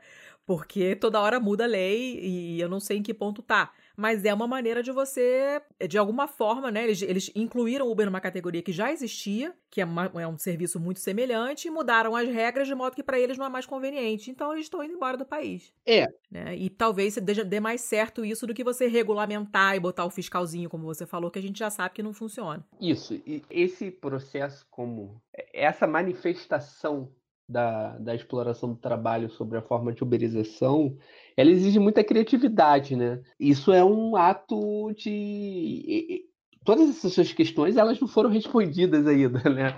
É uma coisa que a gente tem que pensar muito como resolver. Bom, e tem quando você estava falando aí do criar algum, alguns mecanismos muito criativos para tentar barrar esse processo de uberização, para expulsar a Uber, tem um outro lado da moeda porque a, a Uber ela vai estabelecendo vários conflitos, várias dicotomias. Por exemplo, se você faz isso, sei lá, aqui em Brasília, você tem uma ideia muito boa que consiga é, travar a, a Uber aqui, a população vai ficar pau da vida, entendeu? Os caras vão ficar putos, uhum. porque a população ela vê a Uber como uma a, a melhor solução possível para a locomoção aqui. Aqui todo mundo anda de Uber o tempo todo. Transporte público é uma porcaria e todo mundo já se habituou a Uber. Então você vai ter uma demanda. Da, a, a, o conjunto da sociedade aqui vai demandar que o Estado volte atrás para você voltar a ter Uber.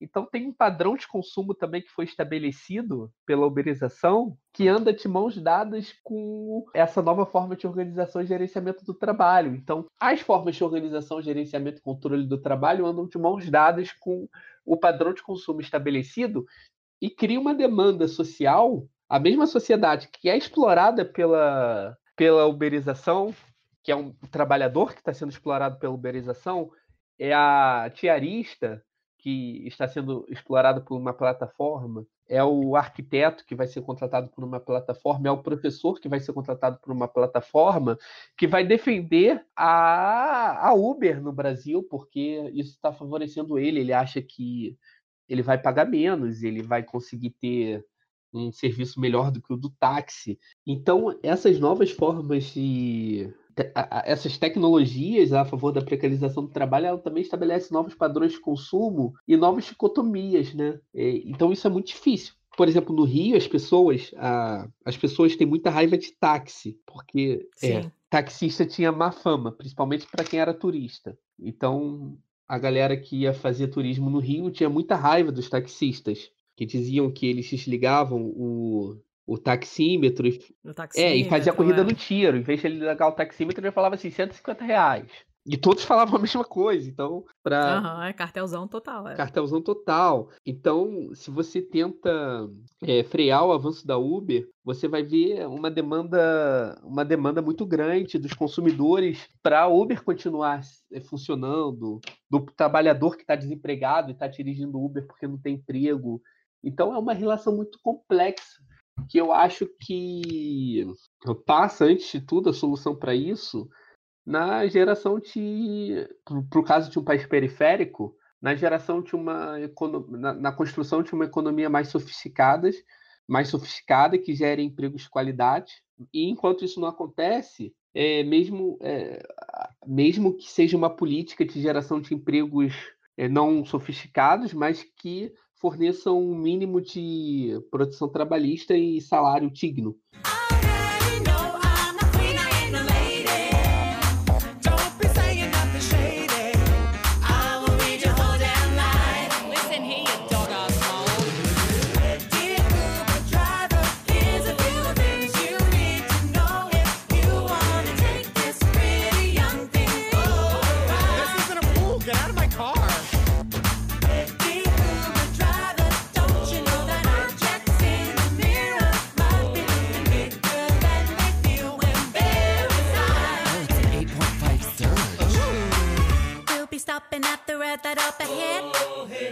Junk for me and you might get fellatio.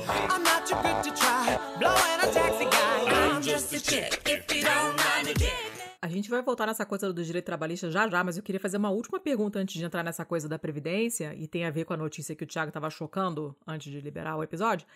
É, se a gente sabe que o Uber não, não ganha dinheiro, né? É uma empresa que não está rendendo, não é lucrativa. E não é a única. Muitas dessas outras plataformas também não são lucrativas.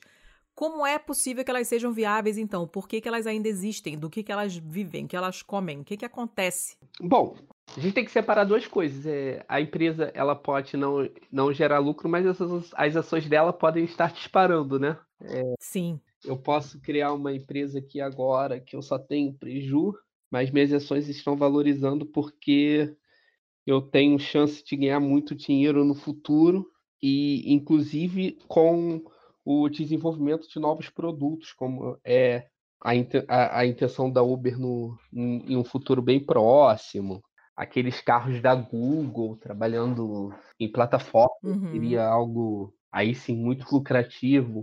Então, não necessariamente você precisa gerar resultados positivos, resultados operacionais positivos no, no curto prazo para você ter um processo de valorização da, da sua marca, né? Isso acontece muito com as redes sociais.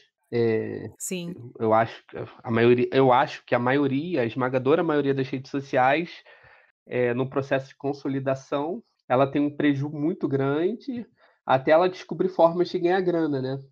Por exemplo, deve ter uhum. com Tinder, é, com tudo isso. O Facebook foi assim. Sim, sim. Porque para o usuário é de graça, né? E mesmo para o Uber a gente tem muito desconto. No Airbnb também você tem código de desconto disso, daquilo, que você acaba, pagando uma merreca. Aí você fica, gente, quem está ganhando dinheiro com isso? No Uber Eats. Né? E no caso do Facebook a gente já sabe, eles vendem os nossos dados, a nossa alma, né? Para quem paga mais, né? E imagino que o Uber também não seja diferente, porque você ter essa quantidade de informações sobre o deslocamento das pessoas, cara, é, é, é, é muito, é muito importante isso, né? Informação, hoje em dia, a gente sabe que é a coisa mais preciosa que tem, e isso é muito significativo. É, eles estão criando mercado, eu não sei como é que eles estão. Isso, exato. Ele, a gente não sabe ainda como é que eles estão operacionando, é, se eles conseguem operacionalizar isso já para tornar rentável, né? Muito provavelmente sim, já conseguem. Uhum. Então, eu acho muito pouco relevante o resultado contábil de uma empresa desse porte no curto prazo para a gente medir o a viabilidade né, da empresa. A viabilidade da empresa. Essa questão do, do mercado de dados, ela é bem nebulosa, né? Será que a gente consegue mensurar isso? Será que isso aparece no balanço das empresas? É, e nem, nem legislação direito para isso tem, né? Porque o desenvolvimento disso é tão recente, é tão rápido, muda tanto com o tempo que não, nem, acho que nenhum país está acompanhando isso, consegue legislar é, de uma maneira que acompanhe isso de perto, né? As mudanças são muito rápidas, é difícil você ficar correr atrás, né? Exato. O negócio é complicado. Aí eu queria entrar nessa parte que você queria comentar da coisa da, da, da Previdência, pra gente fechar né? Mas ficou muita coisa de fora, mas senão o episódio ia ter 18 horas. Por isso que eu tô falando, vamos lá ver os links depois, porque tem muita informação. Saiu uma notícia na Folha agora, essa, essa, essa semana, ou no início do mês, se não me engano, agora em dezembro, que tem como manchete: Justiça vê vínculo empregatício entre a loja, ou log, eu não sei como é que se fala isso, e motoboys e manda a empresa pagar 30 milhões de reais. Então, basicamente, eles entenderam, cara, o cara só trabalha para você, né? Ele trabalha o dia inteiro para você, trabalha muitas horas para você, ele é seu funcionário. Você pode chamar ele de colaborador quanto você quiser, mas ele é teu funcionário, tu vai ter que pagar. Isso, e esses caras são bem organizados. Como é que é? Conta aí o que, que aconteceu.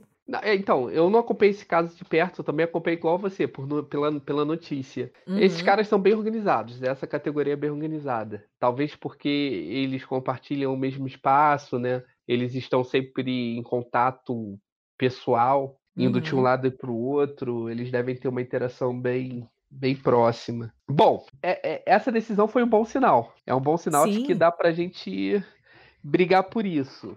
Eu, eu, eu, você já percebeu que eu sou muito pessimista quanto, quanto ao judiciário, quanto à justiça trabalhista resolver essa questão. Eu acho que é uma questão é, de. Mas aí você está justificadíssimo, né? Seria muito estranho alguém ser otimista num cenário que a gente tem no Brasil. É, eu sou muito pessimista com a justiça trabalhista resolvendo o problema da uberização no Brasil, sabe? É, hum. é claro que isso é importante porque motiva os trabalhadores e outros aplicativos a se organizarem. Então, tem um efeito é, em termos de organização trabalhista dos trabalhadores em prol de determinada causa.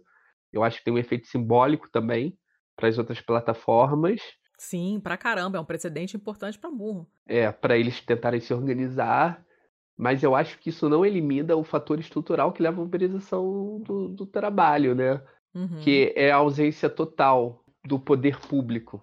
Por um lado, por exemplo, na questão do, do, do Uber, na, no fornecimento de transporte público de qualidade, na garantia do emprego, é, na organização da moradia, enfim, eu acho que é algo importante, mas muito insuficiente, e eu não tenho muita esperança no judiciário. Eu sou muito cético, mesmo a justiça do trabalho no Brasil que funciona melhor do que as outras áreas do judiciário, eu sou muito cético em, em demandar soluções via judiciária, eu acho isso importantíssimo, mas eu não sei se sairia daí uma, um fôlego para a gente conseguir regulamentar. E enquanto isso, como é que fica o lance da previdência, que era o que você queria falar? Para os outros, para as outras plataformas, para quem não é organizado, para o que não foi decidido ainda, como é, como, é que, como é que fica essa questão? Então, eu acho que é, esse, novo, esse novo perfil tecnológico, ele afeta a questão previdenciária de duas formas. Primeiro, que a, a tecnologia ela está em um processo muito acelerado de substituição, de mudança na composição, que a gente chama de composição orgânica do capital, nada mais é do que substituir homem por você precisar de menos trabalhadores, porque você tem é, uma tecnologia que dispensa mão de obra crescendo em velocidade muito acelerada. É, por outro, é, essas plataformas, como você falou, é muito difícil você conseguir fazer com que elas repartam o excedente produzido, a, o lucro dela, com o conjunto da sociedade. É muito difícil você conseguir fazer esse processo de, de tributação, fiscalização e etc. Né? Uhum. É, isso é algo muito complicado. E o que, o, quando a gente fala de previdência social, é, as pessoas têm um pouco de dificuldade de, de compreender que debate é esse, mas é simplesmente o seguinte: tem pessoas que estão no mercado de trabalho, que estão trabalhando, que são o que a gente chama de população ativa, e tem a população inativa, que são as crianças e os idosos. Uhum. Como é que as crianças e os idosos sobrevivem? Eles sobrevivem. Se não trabalham se não trabalham, a partir da redistribuição desse, desse excedente social que é produzido por, por quem está trabalhando. Uhum. Isso pode se dar de várias formas. Por capitalização, que é um regime onde cada um vai fazer uma espécie de poupança e vai ter direitos monetários no futuro. Pelo sistema de repartição que funciona no Brasil, que é o trabalhador que está na ativa contribuindo para quem está no, na inatividade. Mas, no fim das contas, é sempre o trabalhador corrente repartindo o excedente com os inativos. Independente uhum. de regime, se for de capitalização, se for de repartição, essa estrutura está dada. Se for uma tribo, as pessoas que estão lá trabalhando diariamente vão ter que repartir o excedente com os idosos e com as crianças. Essa repartição ela se torna muito complicada quando você não tem a interferência do conjunto da sociedade é, direta nos mecanismos de política, de política fiscal, de fato, né? É, é muito difícil, como a gente conversou, você conseguir operacionar, por exemplo, a tributação no setor hoteleiro hoje, uhum. que virou uma imensa plataforma. É muito difícil a gente pensar em tributação de um professor que está dentro do, do, de um aplicativo qualquer, de um profissional da engenharia, daqui a pouco vai começar a ter, tinha um veterinário, tinha um cuidador de anim... o cara que é cuidador de pet, enfim, uhum, a gente vai tem perdendo tudo, né? É, tem tudo. A gente vai perdendo cada vez mais essa capacidade de interferir na repartição do excedente socialmente produzido. Então, é, essa dificuldade em um mundo em que os trabalhadores ativos, é, você está vivendo uma transição demográfica no Brasil, ou seja, você tem cada, você tende a ter cada vez mais trabalhadores, você tem, cada, tem uma tendência cada vez maior de ter pessoas na inatividade, ou seja, a população está envelhecendo, menos uhum. trabalhadores em atividade, e os poucos trabalhadores que estão em atividade estão em setores cada vez mais precarizados, informais. Sem contribuir com a Previdência, portanto, né? Pro, Isso, sem contribuir com a bolo, né, Previdência, pra todo portanto. Mas o importante não é nem ele contribuir com a Previdência, tá?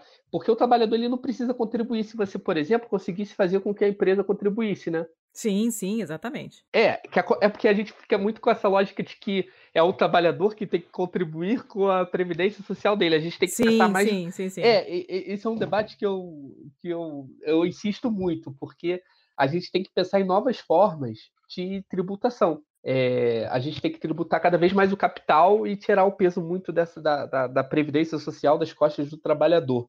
Eu sei que você falou isso, mas é- é- isso parece um detalhe mais Não, mas tem que. Não, não é detalhe de, de maneira nenhuma. Tem que, tem que esclarecer mesmo. Tem que ficar bem na nossa cabeça. A gente tem que entender o, é, o que, que deveria ser, né? Pra gente poder saber pelo que, que a gente tem que lutar, né? O que, que a gente tem que exigir. É, Tá tá, certíssimo. É, e, e o capital ele, ele começa a gerar muito valor com cada vez menos trabalhadores, né? Essa é a tendência da tecnologia, tá? Uhum. Então não adianta a gente ficar mirando no trabalhador. É, a gente tem que mirar no capital.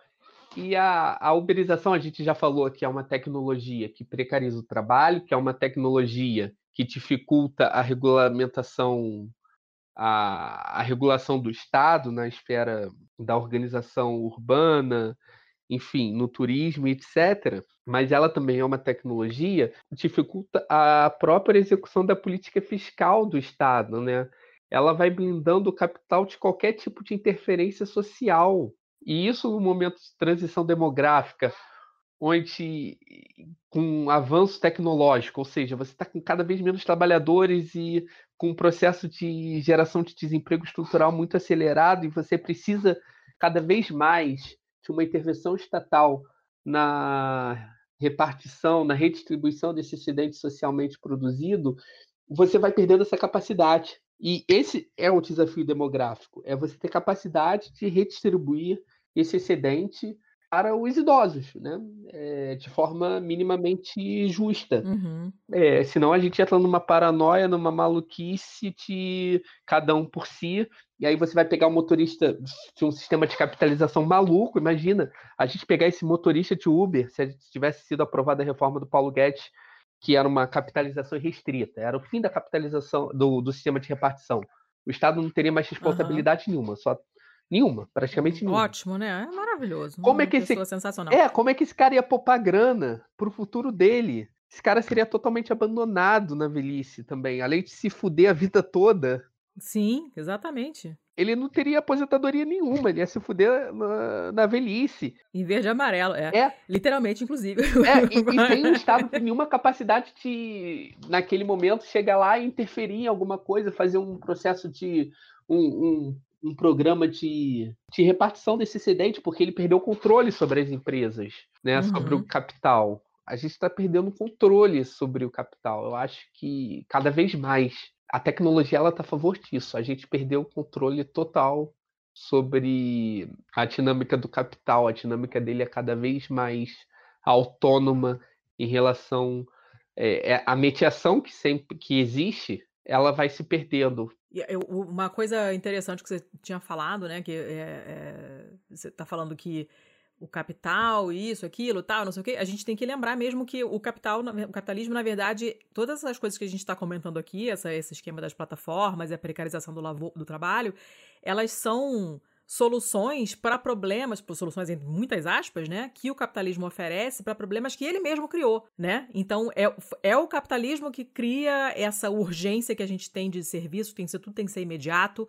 É o capitalismo que cria essa, essa massa de pessoas dispostas a, a aceitar qualquer tipo de trabalho, e aí ele oferece como pseudo-solução esse trabalho muito precário. Então é um círculo que a gente não está conseguindo quebrar, né? Tá muito complicado porque o Estado não está entrando para fazer o que deveria fazer e isso abre espaço para que esse capitalismo feroz, predador, né, predatório entre e, e com seus tentáculos invada todas as camadas da sociedade e, e, e tá muito difícil, vai ficar cada vez mais difícil regular, né? Hoje a gente estava comentando no, na Pistolândia, que é o nosso grupo de apoiadores, é uma notícia que é de 2016, mas que foi puxada uma, outra vez agora essa semana, sobre a Mercedes fazendo os carros que se autodirigem, né? Os carros sem, sem com piloto automático lá e tal. e que até agora o que tinha impedido esses carros de serem colocados no comércio é a questão ética. Porque se você fizer um carro que, para salvar a vida de quem está lá dentro, que presumivelmente é o dono do carro, é, no caso de um, um acidente que está para acontecer, o carro faz os cálculos, ele fala: olha, para salvar a pessoa que está dentro do carro, eu tenho que subir na calçada e matar três pessoas que estão no ponto de ônibus. Qual seria a resposta correta do ponto de vista ético numa situação dessas, né? Aí você fala, ah, sei lá, de repente, né, poupar o motorista porque uma pessoa só e, e tipo, você mata o motorista, que é uma pessoa só para poupar a vida de três pessoas. Só que a pessoa que compra um carro desses, ela não vai comprar um carro que ela sabe que numa situação dessas vai matar ela, né? Claro que não, não é seguro para ela. Ela quer que se foda as pessoas que estão no ponto de ônibus. O que ela quer é ela sobreviver, né? Então fica uma coisa predatória de todos os pontos de vista o tempo todo. É, é, é, é briga de, de cachorro mesmo, é todo mundo lutando por migalhas, né? Que quem quiser, quem tiver mais força, quem tiver mais adaptado é aquele que se dá bem, né? Isso porque você está retirando o Estado e até pela dificuldade mesmo de acompanhar, né? Não tem nenhuma legislação que, que regule uma coisa dessas. Nenhum país está equipado do ponto de vista jurídico para legislar num, num, caso desses. Não tem nada que fale o que, que você faz com, com um carro que se autodirige, né? E aí, como não tem o Estado, entra o capitalismo e caga tudo. É. Super legal, né? Pô, esse exemplo seu é ótimo, né? Que você mostrou como que o ótimo para um indivíduo ele é prejudicial para um todo, né? É, Sim. Como que cada um maximizando a sua própria utilidade, que é o que a gente fala em economia, pode não levar um ótimo social, né? Como que essa é. perseguição pelo próprio bem-estar pode ser prejudicial como um todo e como esse tipo de economia que está se moldando é, ele reforça o individualismo em detrimento do coletivo, do, do nosso contrato sim, social. Sim. A gente está voltando a, a, uma coisa de selva, né? É, exatamente. Eu vou no carro sozinho, porque eu não falo com ninguém, não encosto ninguém. Tem até aquela opção agora que estavam para lançar, não sei se foi realmente lançada, né? De você pagar um pouco a mais para o motorista não falar com você, né? Para o motorista de Uber não falar contigo. É um negócio muito louco, cara. É realmente é um troço muito maluco. Mas aí você fica pensando também que, se por um lado é, se por um lado, não, é tudo corrobora a mesma coisa, né? Essa coisa do indivíduo. Isso é uma coisa que, se vocês ouvirem o nosso episódio, que já está antigo, né? Digamos assim, na primeira temporada, por assim dizer, com a Sabrina sobre lixo, plástico, reciclagem, com a Sabrina Fernandes e a, a Nakaru, é, foi falado, foi batido muito nessa tecla. Não adianta, tipo, ah, eu vou boicotar, boicotar o Uber agora. Não é isso que vai resolver, né? Nós, enquanto indivíduos, nós somos responsáveis em parte pela pela existência dessa, dessa empresa, né? Ela só existe porque a gente está usando, obviamente. Mas, é, na verdade, quem criou essa necessidade foi a própria empresa. A gente não sabia que a gente queria Uber. Até a Uber existir e inventar essa coisa. A gente estava vivendo tranquilamente sem. E foi criada essa, essa necessidade, que também é uma coisa típica do capitalismo. A gente caiu que nem um patinho porque as condições eram todas propícias, mas assim como nós individualmente não somos o problema, é, nós individualmente também não vamos ser a solução. Não vai ser eu boicotando o Uber que vai é, é resolver o problema, né? Não é, é o sistema todo que tá cagado, não sou eu usando o Uber que vou.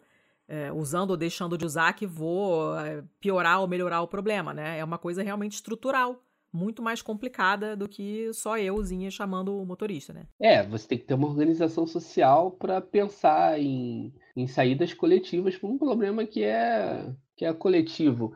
É importante pensar, é, porque eu, eu, vejo muito voluntarismo, né? As pessoas falam, pô, eu não vou andar de Uber que andar de, é, a culpa é de vocês que ficam usando aí o Uber, uhum. né? É essa lógica assistente para tudo, né? Pra, ah, a culpa é de quem toma banho maconha. mais. É, a culpa é de Sim. quem toma banho mais 10 minutos.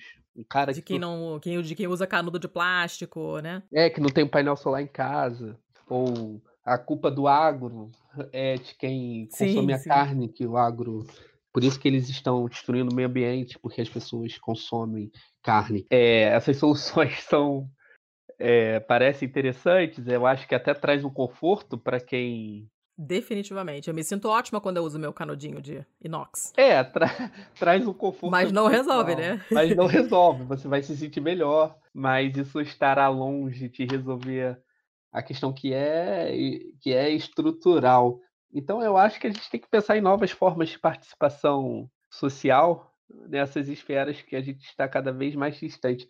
Só, só uma coisinha rápida que você falou que eu achei muito interessante. É, você estava falando, né, como o capitalismo ele cria crises e ele sai da e crise. E a gente vende uma solução. É, aprofundando as próprias contradições que levaram ele, ele a essa crise, né? É, um feedback positivo, assim, ele reforça ele mesmo, né? É, e isso, por exemplo, rapidamente, ó, por exemplo, você teve uma crise em 2008 que tem muito a ver com a financiarização da economia na área da habitação e, nos, e, e ligada diretamente com os fundos de pensão. Sim. Com a, com a, mercantilização generalizada, com a financiarização generalizada da Previdência Social, que eles não têm, por exemplo, nos Estados Unidos.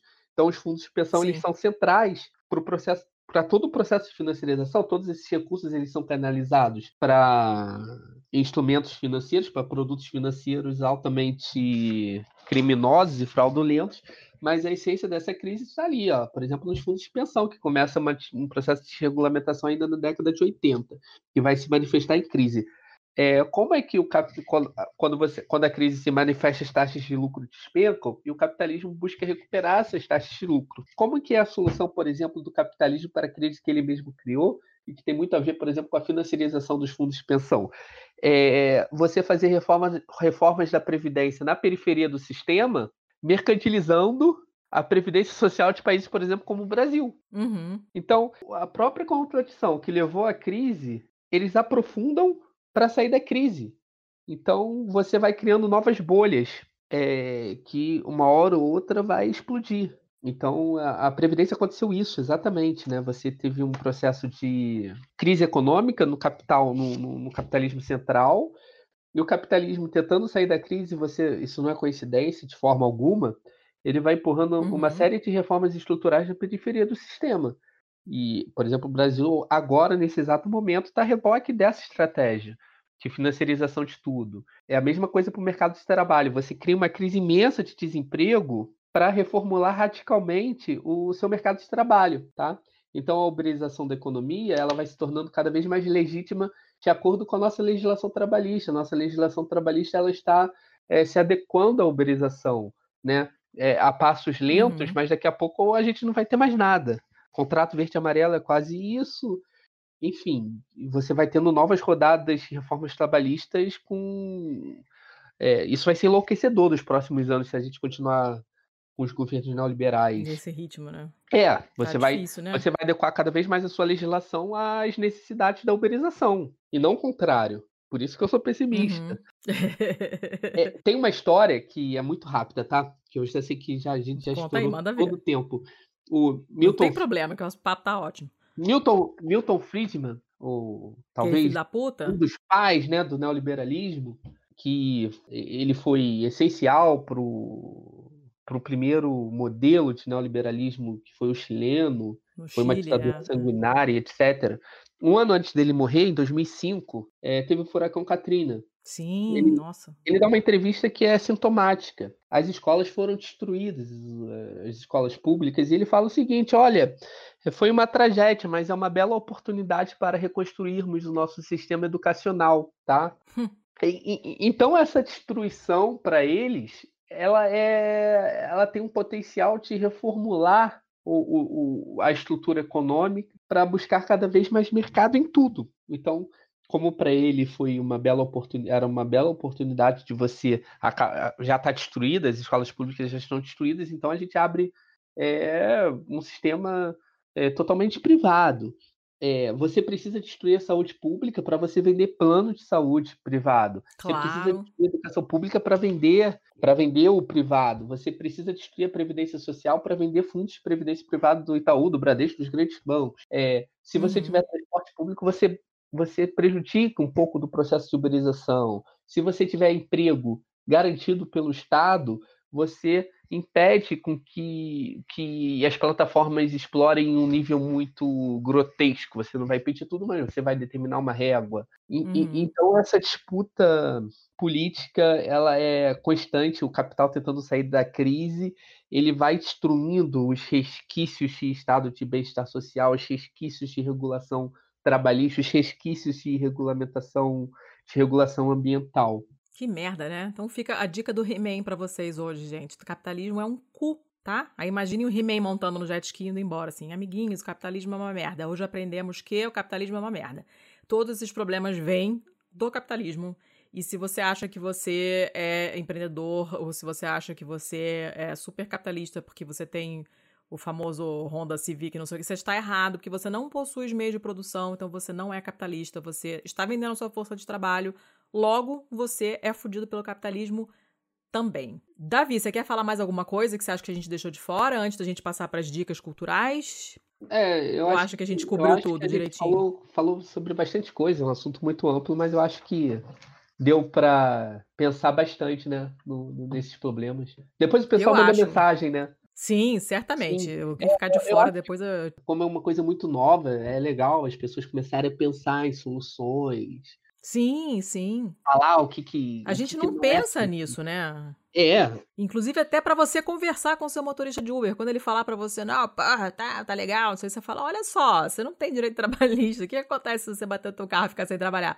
Né? É, é, eu já tive essa conversa algumas vezes e, já aconteceu do motorista ficar mudo, assim, porque ele não, nunca tinha parado pra pensar nisso e não sabia o que responder. É, quanto né? que ele então, perde, quanto que o Uber perde. Se ele bater de carro e ficar seis meses com gesso no pé, quanto que ele perde? Exatamente. Quanto que a Uber vai perder? Exatamente, né? Então fica aí a reflexão. Plantem sementinhas na cabeça dos seus motoristas.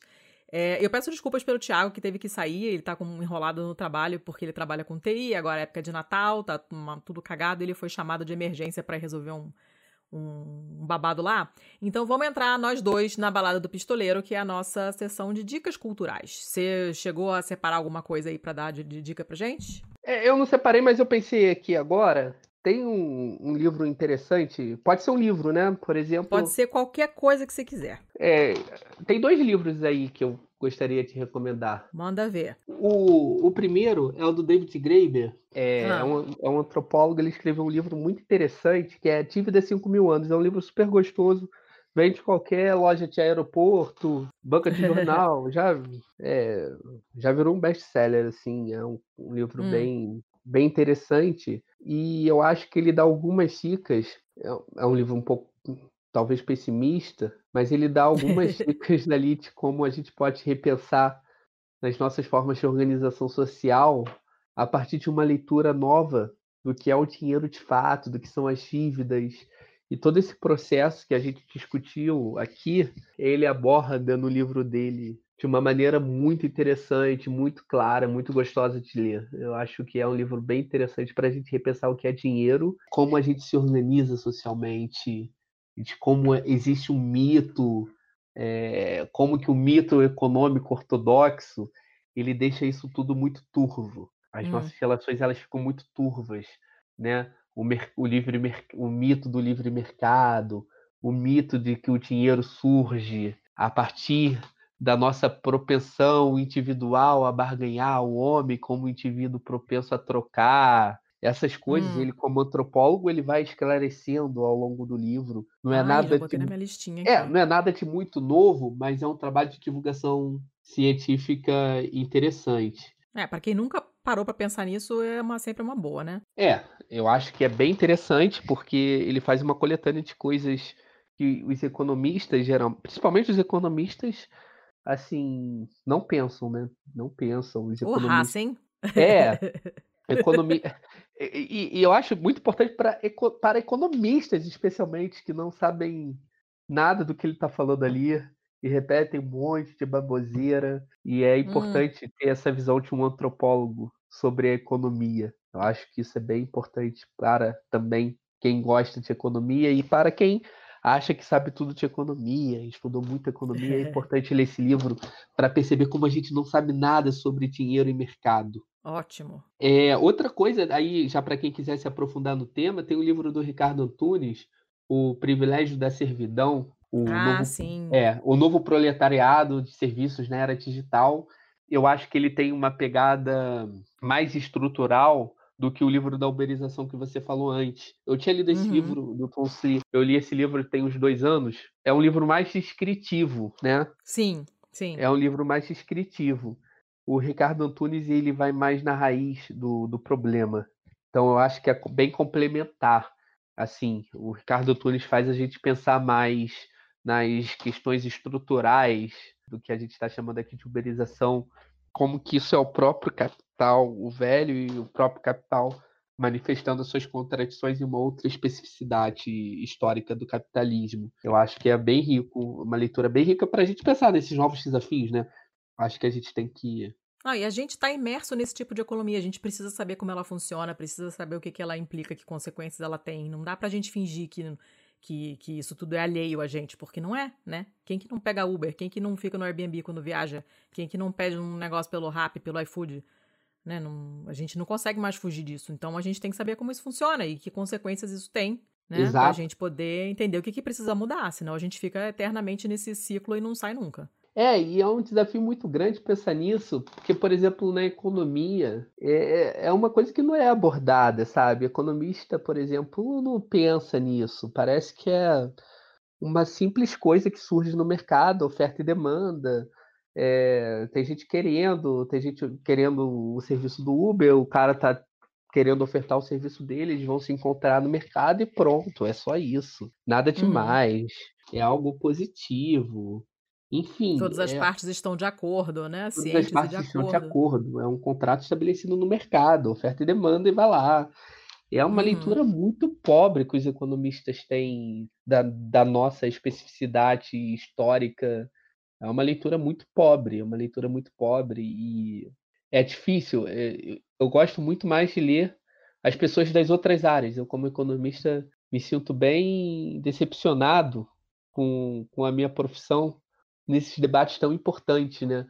Quando a gente debate previdência, a única coisa que aparece no noticiário é como reduzir o benefício do, do cara. Nossa, sim. Entendeu? Como uhum. fazer o cara trabalhar mais e como reduzir o benefício do cara. São as, os dois debates. Olha, a gente tem que fazer uma regra de cálculo para o cara ganhar menos, uma outra uhum. regra de cálculo para ele pagar mais e uma outra regra para ele se aposentar mais tarde. Essa, esse é o tripé que eles, do debate dos caras é assim, é um negócio muito pobre. E aí a gente precisa das pessoas das outras áreas entrando no debate, porque é quando qualificam o nosso, né? A galera da sociologia, a galera do jornalismo, é, essa galera tem que começar a discutir urgentemente, os historiadores, discutir urgentemente economista, tomar a economia da mão dos economistas, porque uhum. senão a gente está ferrado. Lerei. Eu já, eu já tinha ouvido falar bastante desse livro, ele tá bem badalado, assim, na, na, na inter, das internets esquerdopatas, o pessoal comenta bastante, assim, e eu agora vou colocar ele seriamente na lista e, e, e, e lerei. É, e ele tem falado sobre tudo também. Tá, mais alguma dica? Não, eu acho que é essas são essas são dicas. Beleza. Eu mudei de ideia, eu ia dar uma um, de dica um livro que não tem nada a ver, é, eu não terminei ele ainda, então vou dar ele como dica no próximo episódio, talvez. E, e, eu vou mudar aqui e vou dar como dica cultural o livro da Silvia Federici, que é Mulheres e Caças Bruxas, se não me engano a tradução, uh, que é uma espécie, não é exatamente um resuminho, mas ele é um pequeno adendo ao Caliban e a Bruxa, que foi um outro livro dela que eu li esse ano, que já é mais antigo, né? O, o Mulheres e a Caça às Bruxas é mais recente. É um livro super curtinho, é fácil de ler, ela escreve muito bem e, e, dá muitos exemplos interessantes. O meu tá todo sublinhado, todo marcado. Eu provavelmente vou gravar sobre ele um outro podcast, mas estamos sem data ainda, então não vou falar nada. E ele, em parte, toca um pouco isso que a gente estava falando hoje, porque quando você fala dessa massa de pessoas que precisam estar tá na merda para poder aceitar qualquer trabalho, bosta, e isso é necessário para a manutenção do capitalismo, é, essa massa ela não vem do nada, ela não vem do espaço, né? Quem gera essa massa de pessoas são as mulheres. Né? Então, isso faz parte do trabalho reprodutivo da mulher, que é uma coisa que a Federici martela muito nos livros dela, é um conceito que eu nunca tinha ouvido falar até pouco tempo atrás, assim, do ponto de vista teórico, eu não estudo teoria do feminismo, então era uma coisa que eu tinha observado, mas não tinha organizado na minha cabeça direito, e ler esses livros foi muito iluminador para mim, né, para entender que tem um nome isso, isso tem uma função social, não é por nada que essa função é relegada a gente, não é por nada que a gente se sente culpada quando não quer ter filho, né, que a mulher que não tem filho é vista de uma maneira diferente na sociedade, não é à toa, isso tem um motivo por trás disso, né? A sociedade, o capitalismo principalmente, precisa da gente para reproduzir, para aumentar a massa de pessoas que precisam de um emprego, né? E lembrando que a gente precisa do emprego que a gente, a gente vende a nossa força de trabalho para fazer coisas que a gente normalmente não consegue comprar, né? E em troca disso a gente ganha um dinheiro com o qual a gente não consegue pagar por essas coisas que a gente produziu. É um sistema muito injusto, muito maluco. E, e mas para ele se manter precisa ter uma certa massa de pessoas e essa massa de pessoas fica sob responsabilidade da mulher. Então tem um pouco a ver com o que a gente estava falando hoje. É um livro curtinho. A edição brasileira é lindíssima, tem ilustrações maravilhosas, saiu pela Boitempo.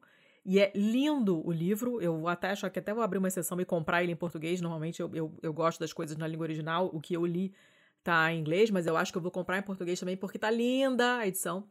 E vale muito a pena ler, muito mesmo. Várias fichas cairão. Eu vou ouvir daqui as fichas caindo. Porque você aprende um monte de coisa que normalmente você não, não pensaria e tem a ver com o que a gente está falando aqui hoje também. Então vale muito a pena ver. Uh, eu não sei se o Thiago depois vai inserir a dica dele mais tarde, mas de qualquer maneira. Oi. É...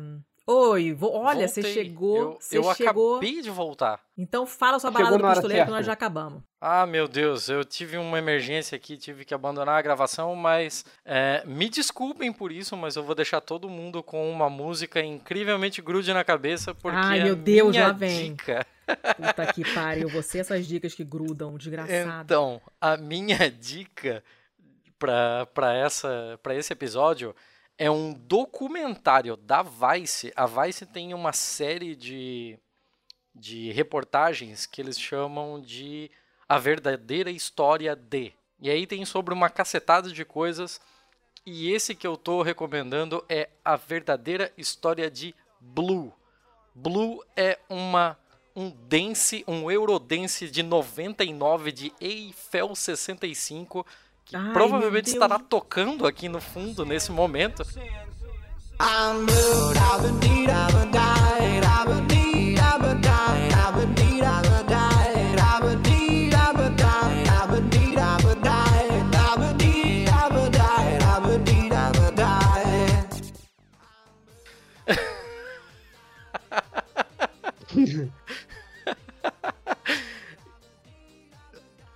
Então, e, e é um documentário de 25 minutos que está no YouTube, produzido pela Vice, sobre a história dessa música e de como ela, como isso apareceu e como isso nada faz sentido e aquela loucura do final dos anos 90 e tal. E é muito curioso, inclusive eles são italianos de uma cidadezinha aí de 5 mil habitantes. Ai, E, e assim, dá, dá para se divertir um pouquinho e você vai ficar com essa música durante uma vida inteira na sua cabeça. Obrigada. Tô super feliz. Ótima Ah, maneira de fechar. Para! Chega. É, Ok. Não quero, não- eu não vou ouvir. Eu só vou ouvir quando sair o episódio. É, vamos para os jabás, então. Davi, se alguém quiser catar você, onde que te encontra, por onde que você fala suas coisas, fala aí. É, eu, tô, eu, sou, eu sou, tô meio ultrapassado. Eu tô na era pré-mobilização ainda nas redes sociais. Eu uso mais o Facebook. Meu nome é David Decache.